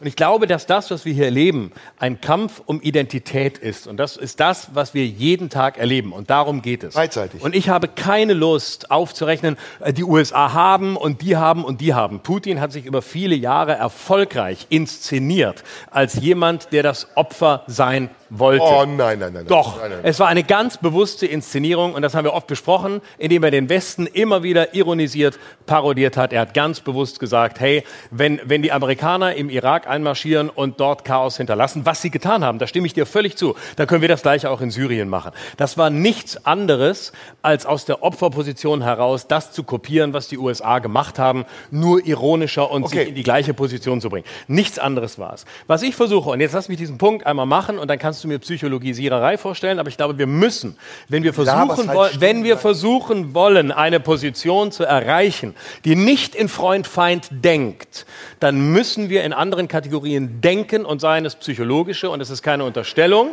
sondern ausschließlich das, was Putin selbst gesagt hat. So, und um jetzt den entscheidenden Punkt zu machen, worum es mir geht, ist, Putins Ziel ist eine Rehabilitierung dessen, was das russische Reich ist. Es geht ihm um Größenwahnsinn. Und das ist das Einzige, was ich daran kritisiere, dass er versucht, eine Form, eine Form der Identität wiederherzustellen, von der er glaubt, dass es die richtige sei. Und es ist eine ethnisch, eine, eine, es ist eine ethnisch gesäuberte Realität. Und das, was er getan hat in den vergangenen Jahren, das, und da, jetzt kommt der Punkt, warum ich Wagenknecht und äh, Schwarzer für die verlogensten halte, die es in dem ganzen Spiel gibt. Zu behaupten, man sei für Frieden.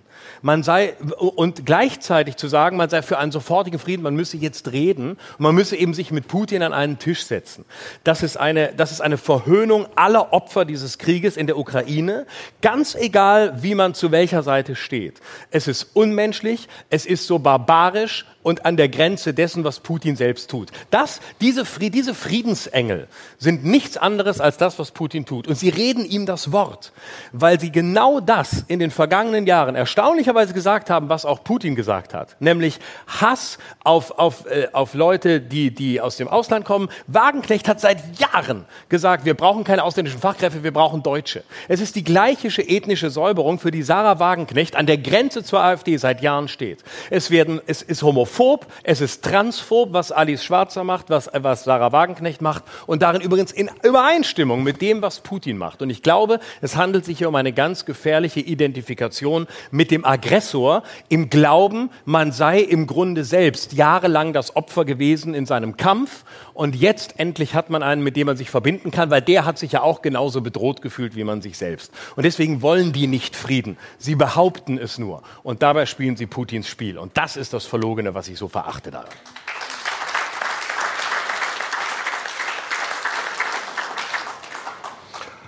Ja, man, wenn man den Arsch im Warmen hat, kann man so reden. Dann kann man auch klatschen. Super, easy von hier so. Äh, so easy. Du hast den Arsch auch im Warmen. Ja, aber ich sage, ich will keine Waffen in die Ukraine schicken. Also pass auf, pass auf, wir rollen das mal anders auf. Ja? Die niederträchtigsten und verlogensten und hinterhältigsten in dieser ganzen Geschichte sind die Deutschen. Ja, die Deutschen, die ihre Wiedervereinigung sich ergaunert haben, weil sie Russland damals versprochen haben, dass es keine EU-Erweiterung geben wird. Was meinst du, was Länder, die im Warschauer Pakt waren, als allererstes wollen, wenn der Warschauer Pakt nicht mehr da ist? Die wollen in die EU und die wollen in die NATO. Das ist keine freiwillige Entscheidung, das ist ein Zwang aus Angst. Die wollen nie mehr wieder mit Russland irgendwas zu tun haben. Dass aber die EU der Ukraine 2014 die Versprechung gemacht hat und die Leute auf den Maidan getrieben hat und die Leute da abgeschossen wurden von irgendwelchen Polizisten in mehreren orangenen und gelben und grünen Revolutionen, hat hier niemanden interessiert, der seinen Arsch im Warmen hatte. Da hat man die Leute verrecken lassen. Und da war auch nicht Putin da und irgendein Teufel, den man an die Wand malen musste, sondern da gab es nur Interessen. nämlich die EU-Erweiterung in Richtung Osten und die NATO-Erweiterung, damit die Vormachtstellung, die Machtstellung der USA erhalten bleibt. Und die einzige, der einzige Schlüssel dazu war, Russland so zu destabilisieren, dass Russland nie mehr wieder eine Chance haben würde, sich den Amerikanern oder wem auch immer in den Weg zu stellen. Und mit dieser Regionalmacht Russland, mit der man dann nicht gesprochen hat, hat man sich's gründlich verscherzt. Diesen fruchtbaren Dialog, den es mit Putin gab, als er im Bundestag gesprochen hat. Die Hand, die man ihm ausgestreckt hat, die er angenommen hat, weil er sogar auf Deutsch im Bundestag gesprochen hat. All das ist vergessen. All die Bemühungen, die Russland gemacht hat, um auf die Deutschen auch zuzugehen und eine europäische Einigung zu erzielen, die auf Augenhöhe ist mit Russland. All das ist vergessen. Und jetzt beschränkt man sich darauf, dass angeblich die Russen einen Überfall gemacht haben, der nicht geplant war und nicht provoziert war. Was ist denn im Donbass passiert? Wie viele Leute sind denn 2014 bis 2018, 19, 20 im Donbass gestorben? Und nicht, weil Russen dort interveniert haben, sondern weil Freischärler und Guerillas mit westlichen Waffen Russen umgebracht haben. Und dass man das nicht thematisiert und dass man nicht von Anfang an gesehen hat, dass das auf eine Eskalation zuläuft, die mit einem, und jetzt gebe ich dir recht, Psychopathen wie Putin egoman, chauvinistisch, national verblendet, selbst Russland besessen, zu einem solchen katastrophalen Ergebnis führen würde. Das hätten alle Politiker im Westen wissen müssen. Und sie haben es, sie haben es wissentlich provoziert und das Schlimmste ist, das Schlimmste ist, dass sie die Ukrainer damit ins offene Messer haben laufen lassen. Und sie tun es immer noch. Sie versprechen ihnen Panzer. Wo sind die Panzer? Sind sie da? Das wird ein Jahr Lieferzeit brauchen und dann kommen da zehn Panzer an, die keiner fahren kann, weil er keine Ausbildung hat. Wo sind die Waffen, die sie geschickt haben? Wo sind die Abwehrsysteme, die die Ukrainer brauchen? Ich habe es schon mal gesagt. Wenn die Deutschen die Ukraine unterstützen wollen, wenn die Europäer wirklich Interesse daran haben, dann muss die Ukraine sofort EU-Mitglied werden. Dann muss die Ukraine sofort in die NATO aufgenommen werden. Und dann müssen europäische und NATO-Truppen sich gegen Russland stellen. Und wenn das passiert, und wenn das eine intellektuelle Mittelschicht in Kauf nimmt, dass das passiert, dann sind wir in den Arsch gefickt. Ja? Und, ich, und, und da kannst du, da kannst du, sorry, ich bin jetzt genauso emotional, wie du das auch warst. Ich versuche trotzdem nochmal zurückzukommen. Da können wir noch so viele Argumente aus der Sicherheit unseres Verstecks hervorbringen und Narrative wiederholen vom bösen Putin und dem gerechten Kampf der Ukrainer um unsere Werte. Das alles bringt nichts, weil am Ende zählt nur, wie viele Menschen sterben dort sinnlos, Tag für Tag. Und wir sind mittlerweile bei sechsstelligen Zahlen. Unschuldige Männer, egal welchen Pass sie haben, verlieren dort ihr Leben. Und ich habe schon mal gesagt, ich will, dass das weder mit deutschen Waffen passiert, ich will nicht, dass es mit amerikanischen Waffen passiert, sondern ich will, dass eine europäische Friedensinitiative, gebildet von Frankreich, England, Deutschland, Italien, Spanien, der Türkei, allen Präsidenten, die es gibt, inklusive Israel und Amerika, dorthin fährt und an der Tür klopft, meinetwegen die Tür einschlägt und sagt, wir wollen Frieden. Was müssen wir tun, damit es Frieden gibt? Welche Bedingungen stellt ihr uns? Und nicht wie Zelensky sein Parlament dazu auffordert, Verhandlungen mit Russland kategorisch zu, zu verbieten. Das ist doch die Gegenseite. Die Ukrainer sind doch gerade diejenigen, die nicht mehr verhandeln wollen, weil sie die Ahnung haben, dass die Europäer so dumm sind, sie so lange mit Waffen zu füttern, bis sie selbst Kriegspartei werden. Und dann gnade uns Gott. Ich sag es, du magst Sarah Wagenknecht nicht, ich bin auch kein Fan von ihr, aber sie hat in manchen, manchen Dingen einfach recht. Wir haben mit diesem Krieg nur bedingt was zu tun. Wir können der Ukraine wieder Aufbauleistungen gewähren. Wir können Milliarden in dieses Land pumpen. Wir können den Ukrainern sagen, kommt nach Deutschland. Wir geben euch eine Fluchtmöglichkeit. Aber indem wir Waffen dorthin schicken, verlängern wir den Krieg. Ist doch jetzt schon ein Jahr lang und es ist nichts passiert. Ist das nicht jedem klar, der was hier passiert sitzt? Denn, was passiert denn, wenn wir nichts tun? Was ist denn die Alternative? Was passiert es denn dann? Es ist nicht nichts tun, worüber was? ich spreche. Es ist eine Friedensinitiative bedeutet. Eine Friedensinitiative. Du kannst keine Friedens, du kannst keine Friedensinitiative, du kannst keine Friedensinitiative machen, wenn das Opfer, das überfallen da, wurde, wieder, kein, keinen Grund hat, darüber zu verhandeln. Es ist keine Basis. Das ist doch die Scheiße. Es ist keine Basis. Worüber, worüber willst du denn verhandeln? Wenn eine Friedens, wenn du jetzt, nein, wenn du jetzt, ein Frieden, wenn du jetzt anfängst, eine Friedensverhandlung äh, zu, zu beginnen, was willst, was willst du der Ukraine denn bieten? Was willst du ihr bieten? Es, was willst du denn machen? Welchen, welches Interesse hat denn ein Land, das an angegriffen wurde an Friedensverhandlungen. Welche denn bitte? Was sollen Sie sagen? Ja, komm, hier nimm mal einen Teil der Ostukraine, alles gut, dann ist Frieden. Ja, komm, ja, ist es und dann. Nein. Nein, das ist nicht die Basis. Wir haben keine Basis für Friedensverhandlungen. Wenn überhaupt, und das weiß jeder, der sich mit Politik beschäftigt hat, wenn ein, wenn eine, ein Friedens, eine Friedensverhandlung erfolgreich sein soll und wenn ein Friedenskompromiss und ein Friedensvertrag tragfähig sein soll, was schon in schwierigeren Situationen nicht der Fall war. Wenn das tragfähig sein soll, dann müssen beide Seiten ein Interesse daran haben, dass sie sich gewertschätzt fühlen. Und die Ukraine hat kein Interesse, sich gewertschätzt So, zu da fühlen, weil, weil sie überfallen wurde von Putin. Wo soll da, schon die Grundlage Denkfehler. für Friedensverhandlungen Da sein? So sehr ich Denkfehler. dafür bin. Und deswegen ist es, was du sagst, einfach illusorisch. Das Nein, nein, klingt nein. schön. Das ja, wir fahren da alle hin, wir wollen alle Frieden. Ja, wo ist denn die Grundlage? Ich möchte auch Frieden, Da sofort.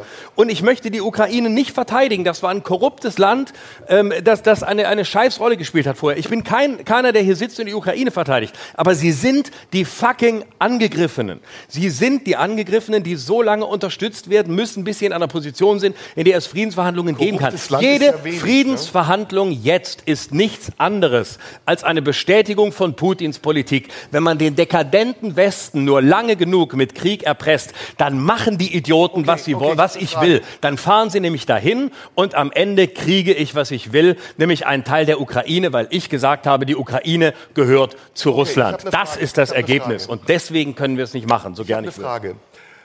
Der ähm, erstmal, es ist nicht nur ein korruptes Land, sondern es ist auch ein Land, in dem es extrem viele Nazis gibt, ja, und nicht nur gibt, sondern auch gab. Wir müssen die Bandera-Geschichte nicht aufrollen. Da sind wirklich auch äh, äh, eine Menge Juden ermordet worden, von denen heute gar keiner mehr spricht, wenn es um die Verteidigung unserer Werte geht, wo wir ja schon eine historische Verantwortung haben, zu sagen, mit denen machen wir keine gemeinsame Sache, sondern wir halten uns möglichst neutral beziehungsweise raus.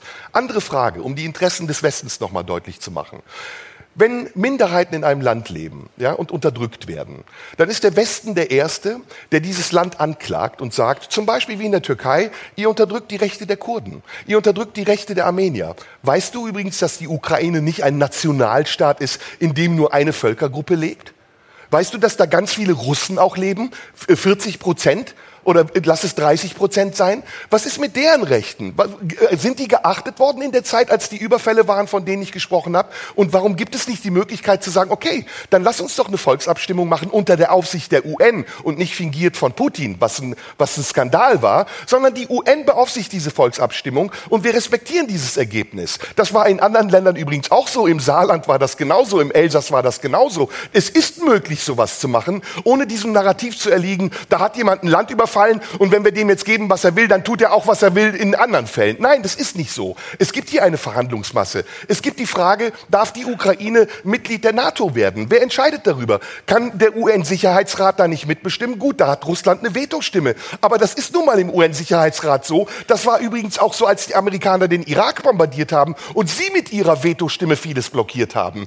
Kann man nicht andere Dinge zum Beispiel, was zu den Gesprächen gehört, wie der EU-Beitritt, die Wiederaufbauprogramme etc. und zumindest erstmal aufhören, Waffen zu liefern? Ja, zumindest erstmal aufhören zu sagen, wir müssen noch mehr Waffen da reinpumpen, mit der Illusion, dass der Krieg dann beendet würde. Entweder ich sag's nochmal, dann gib ihnen richtige Waffen und so viele, dass sie sich wirklich verteidigen können. Oder sag, unsere Grundsätze verbieten uns daran teilzunehmen. Deswegen können wir euch leider nicht mehr helfen, als dass wir sagen, flüchtet zu uns und wir geben euch Geld, dieses Land wieder aufzubauen. Und wir verhandeln mit Putin, aber wir geben euch keine Waffen.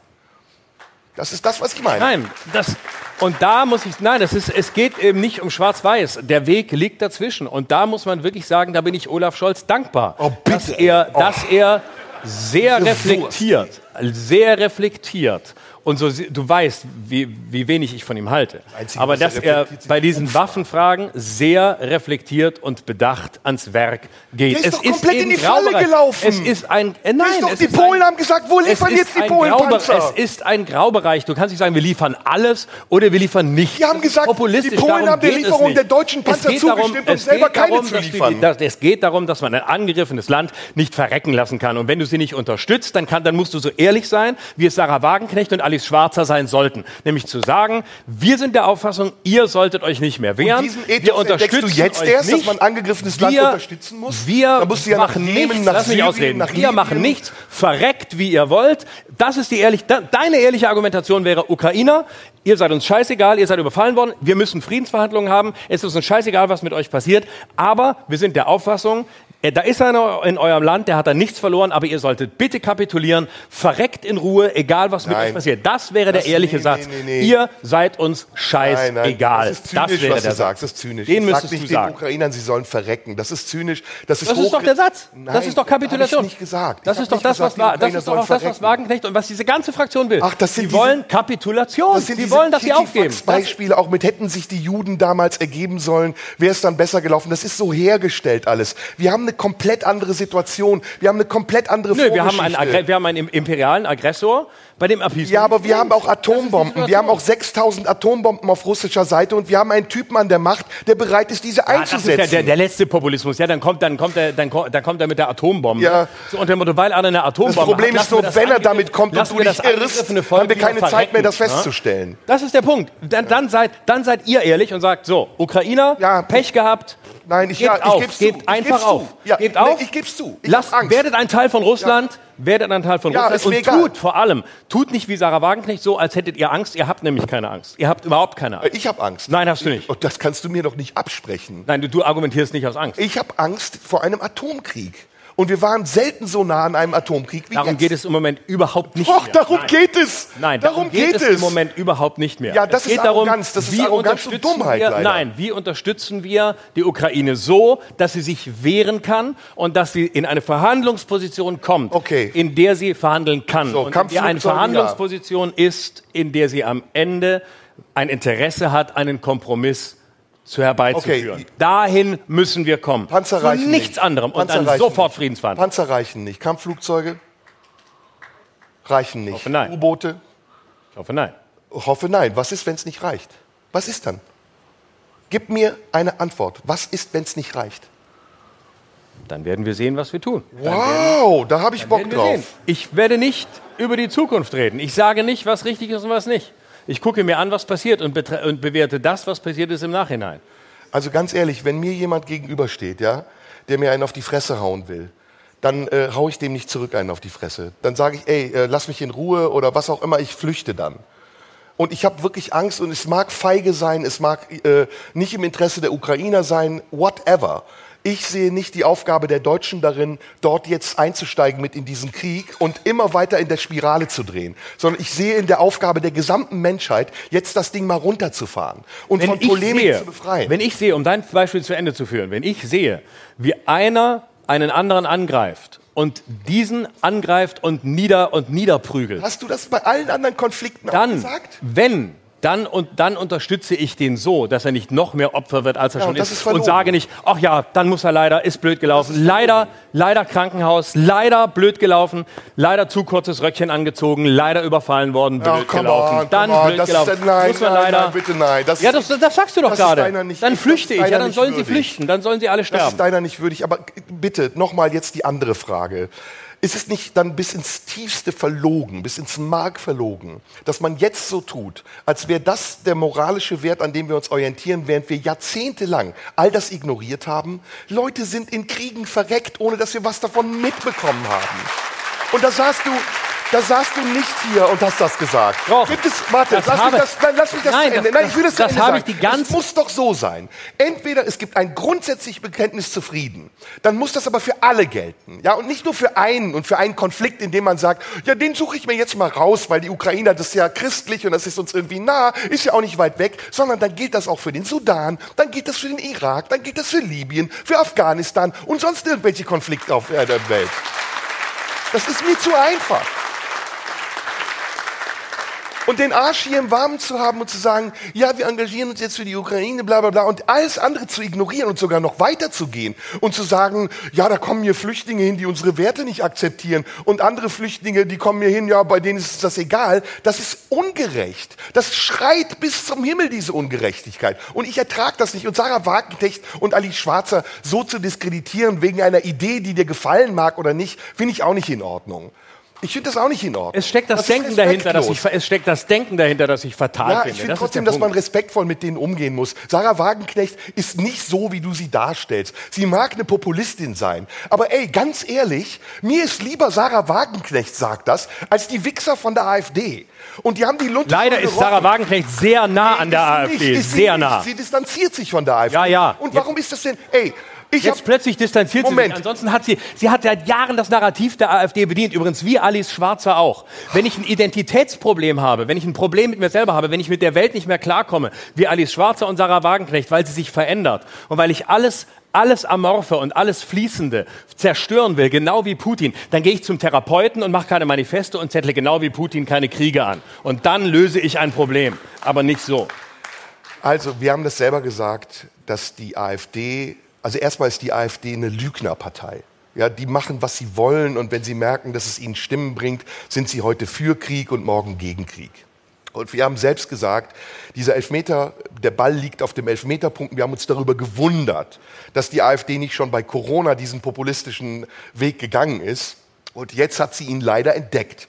Und man muss sagen, es ist durchschaubar. Die AfD ist keine Friedenspartei, die AfD ist auch keine Widerstandspartei gegen Corona, sondern die AfD ist eine Partei, die auf Macht aus ist. Und sie wird diese Macht missbrauchen. Und zwar ziemlich bald schon, wenn sie 30 Prozent bekommt und die anderen Parteien, die es verschlafen haben, ihr Widerstand zu leisten, merken werden, dass sie einen großen Teil der Bevölkerung von einem Diskurs ausgeschlossen haben, in dem die Bevölkerung nicht ihrer Meinung war. Ja, das wird passieren. Und das räumt die AfD gerade ab. Der Unterschied zur Linkspartei ist immer noch, dass die Linkspartei aus einem pazifistischen Umfeld kommt. So schlimm dieser Begriff auch behaftet ist mittlerweile.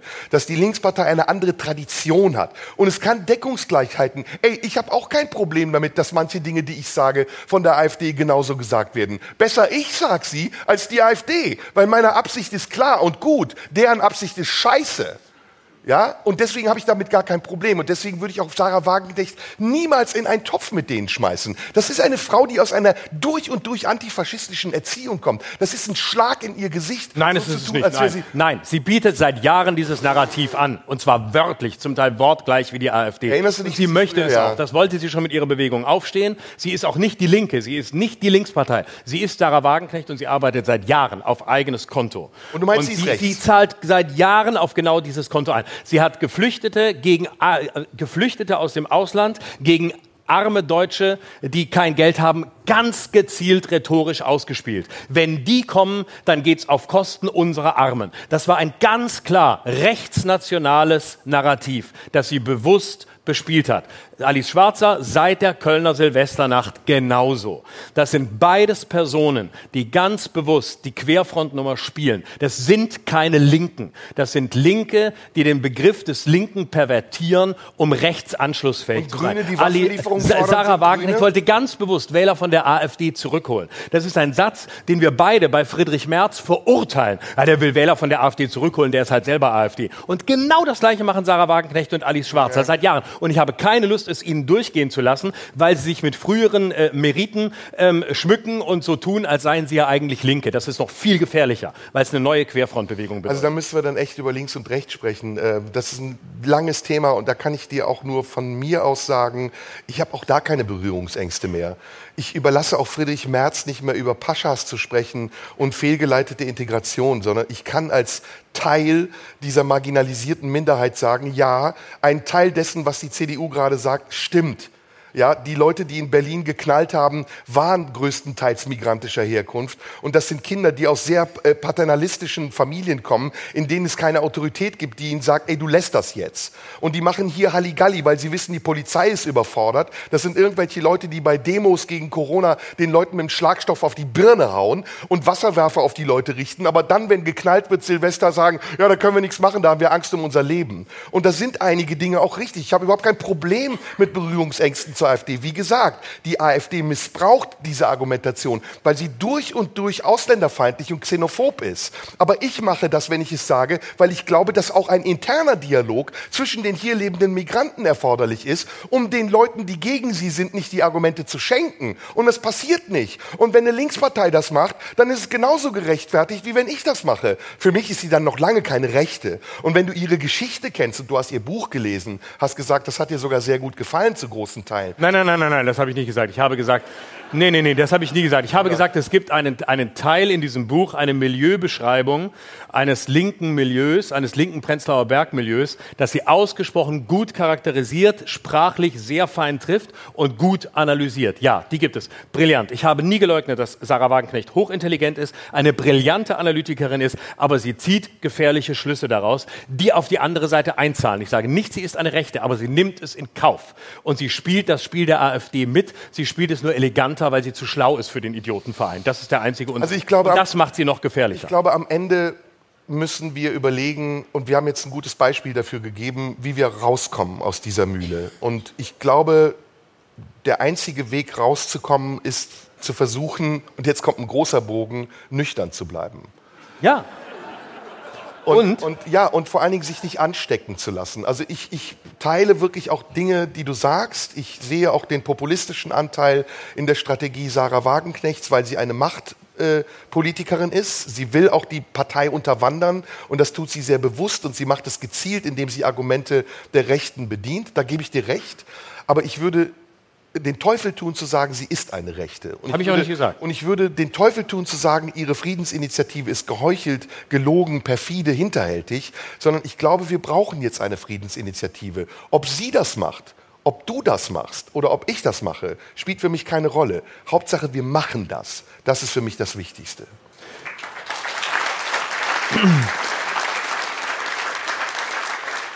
Ich bin auch dafür, es zu machen, dann, wenn es für die Ukraine als angegriffenes Land eine Perspektive gibt, die einen gleichberechtigten Abschluss von Friedensverhandlungen ermöglicht. Und letzter Satz, wenn unsere Freundin im ersten Teil gedacht hätte, dass wir so viel Kabarett im zweiten machen, sie wäre geblieben. Danke für das Gespräch. Danke dir, es war wunderbar.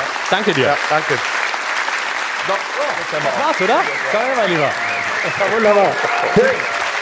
Super. Schön. Vielen Dank. Tschüss, Dank. Florian Schröder. Serdar Mundschuh. Dankeschön. Und das nächste Mal wieder mehr Kabarett. Ja, 15. Mai sind wir wieder da. Danke euch. 15. Mai wieder hier. Vielen Dank für die Aufmerksamkeit. Dankeschön. Ciao.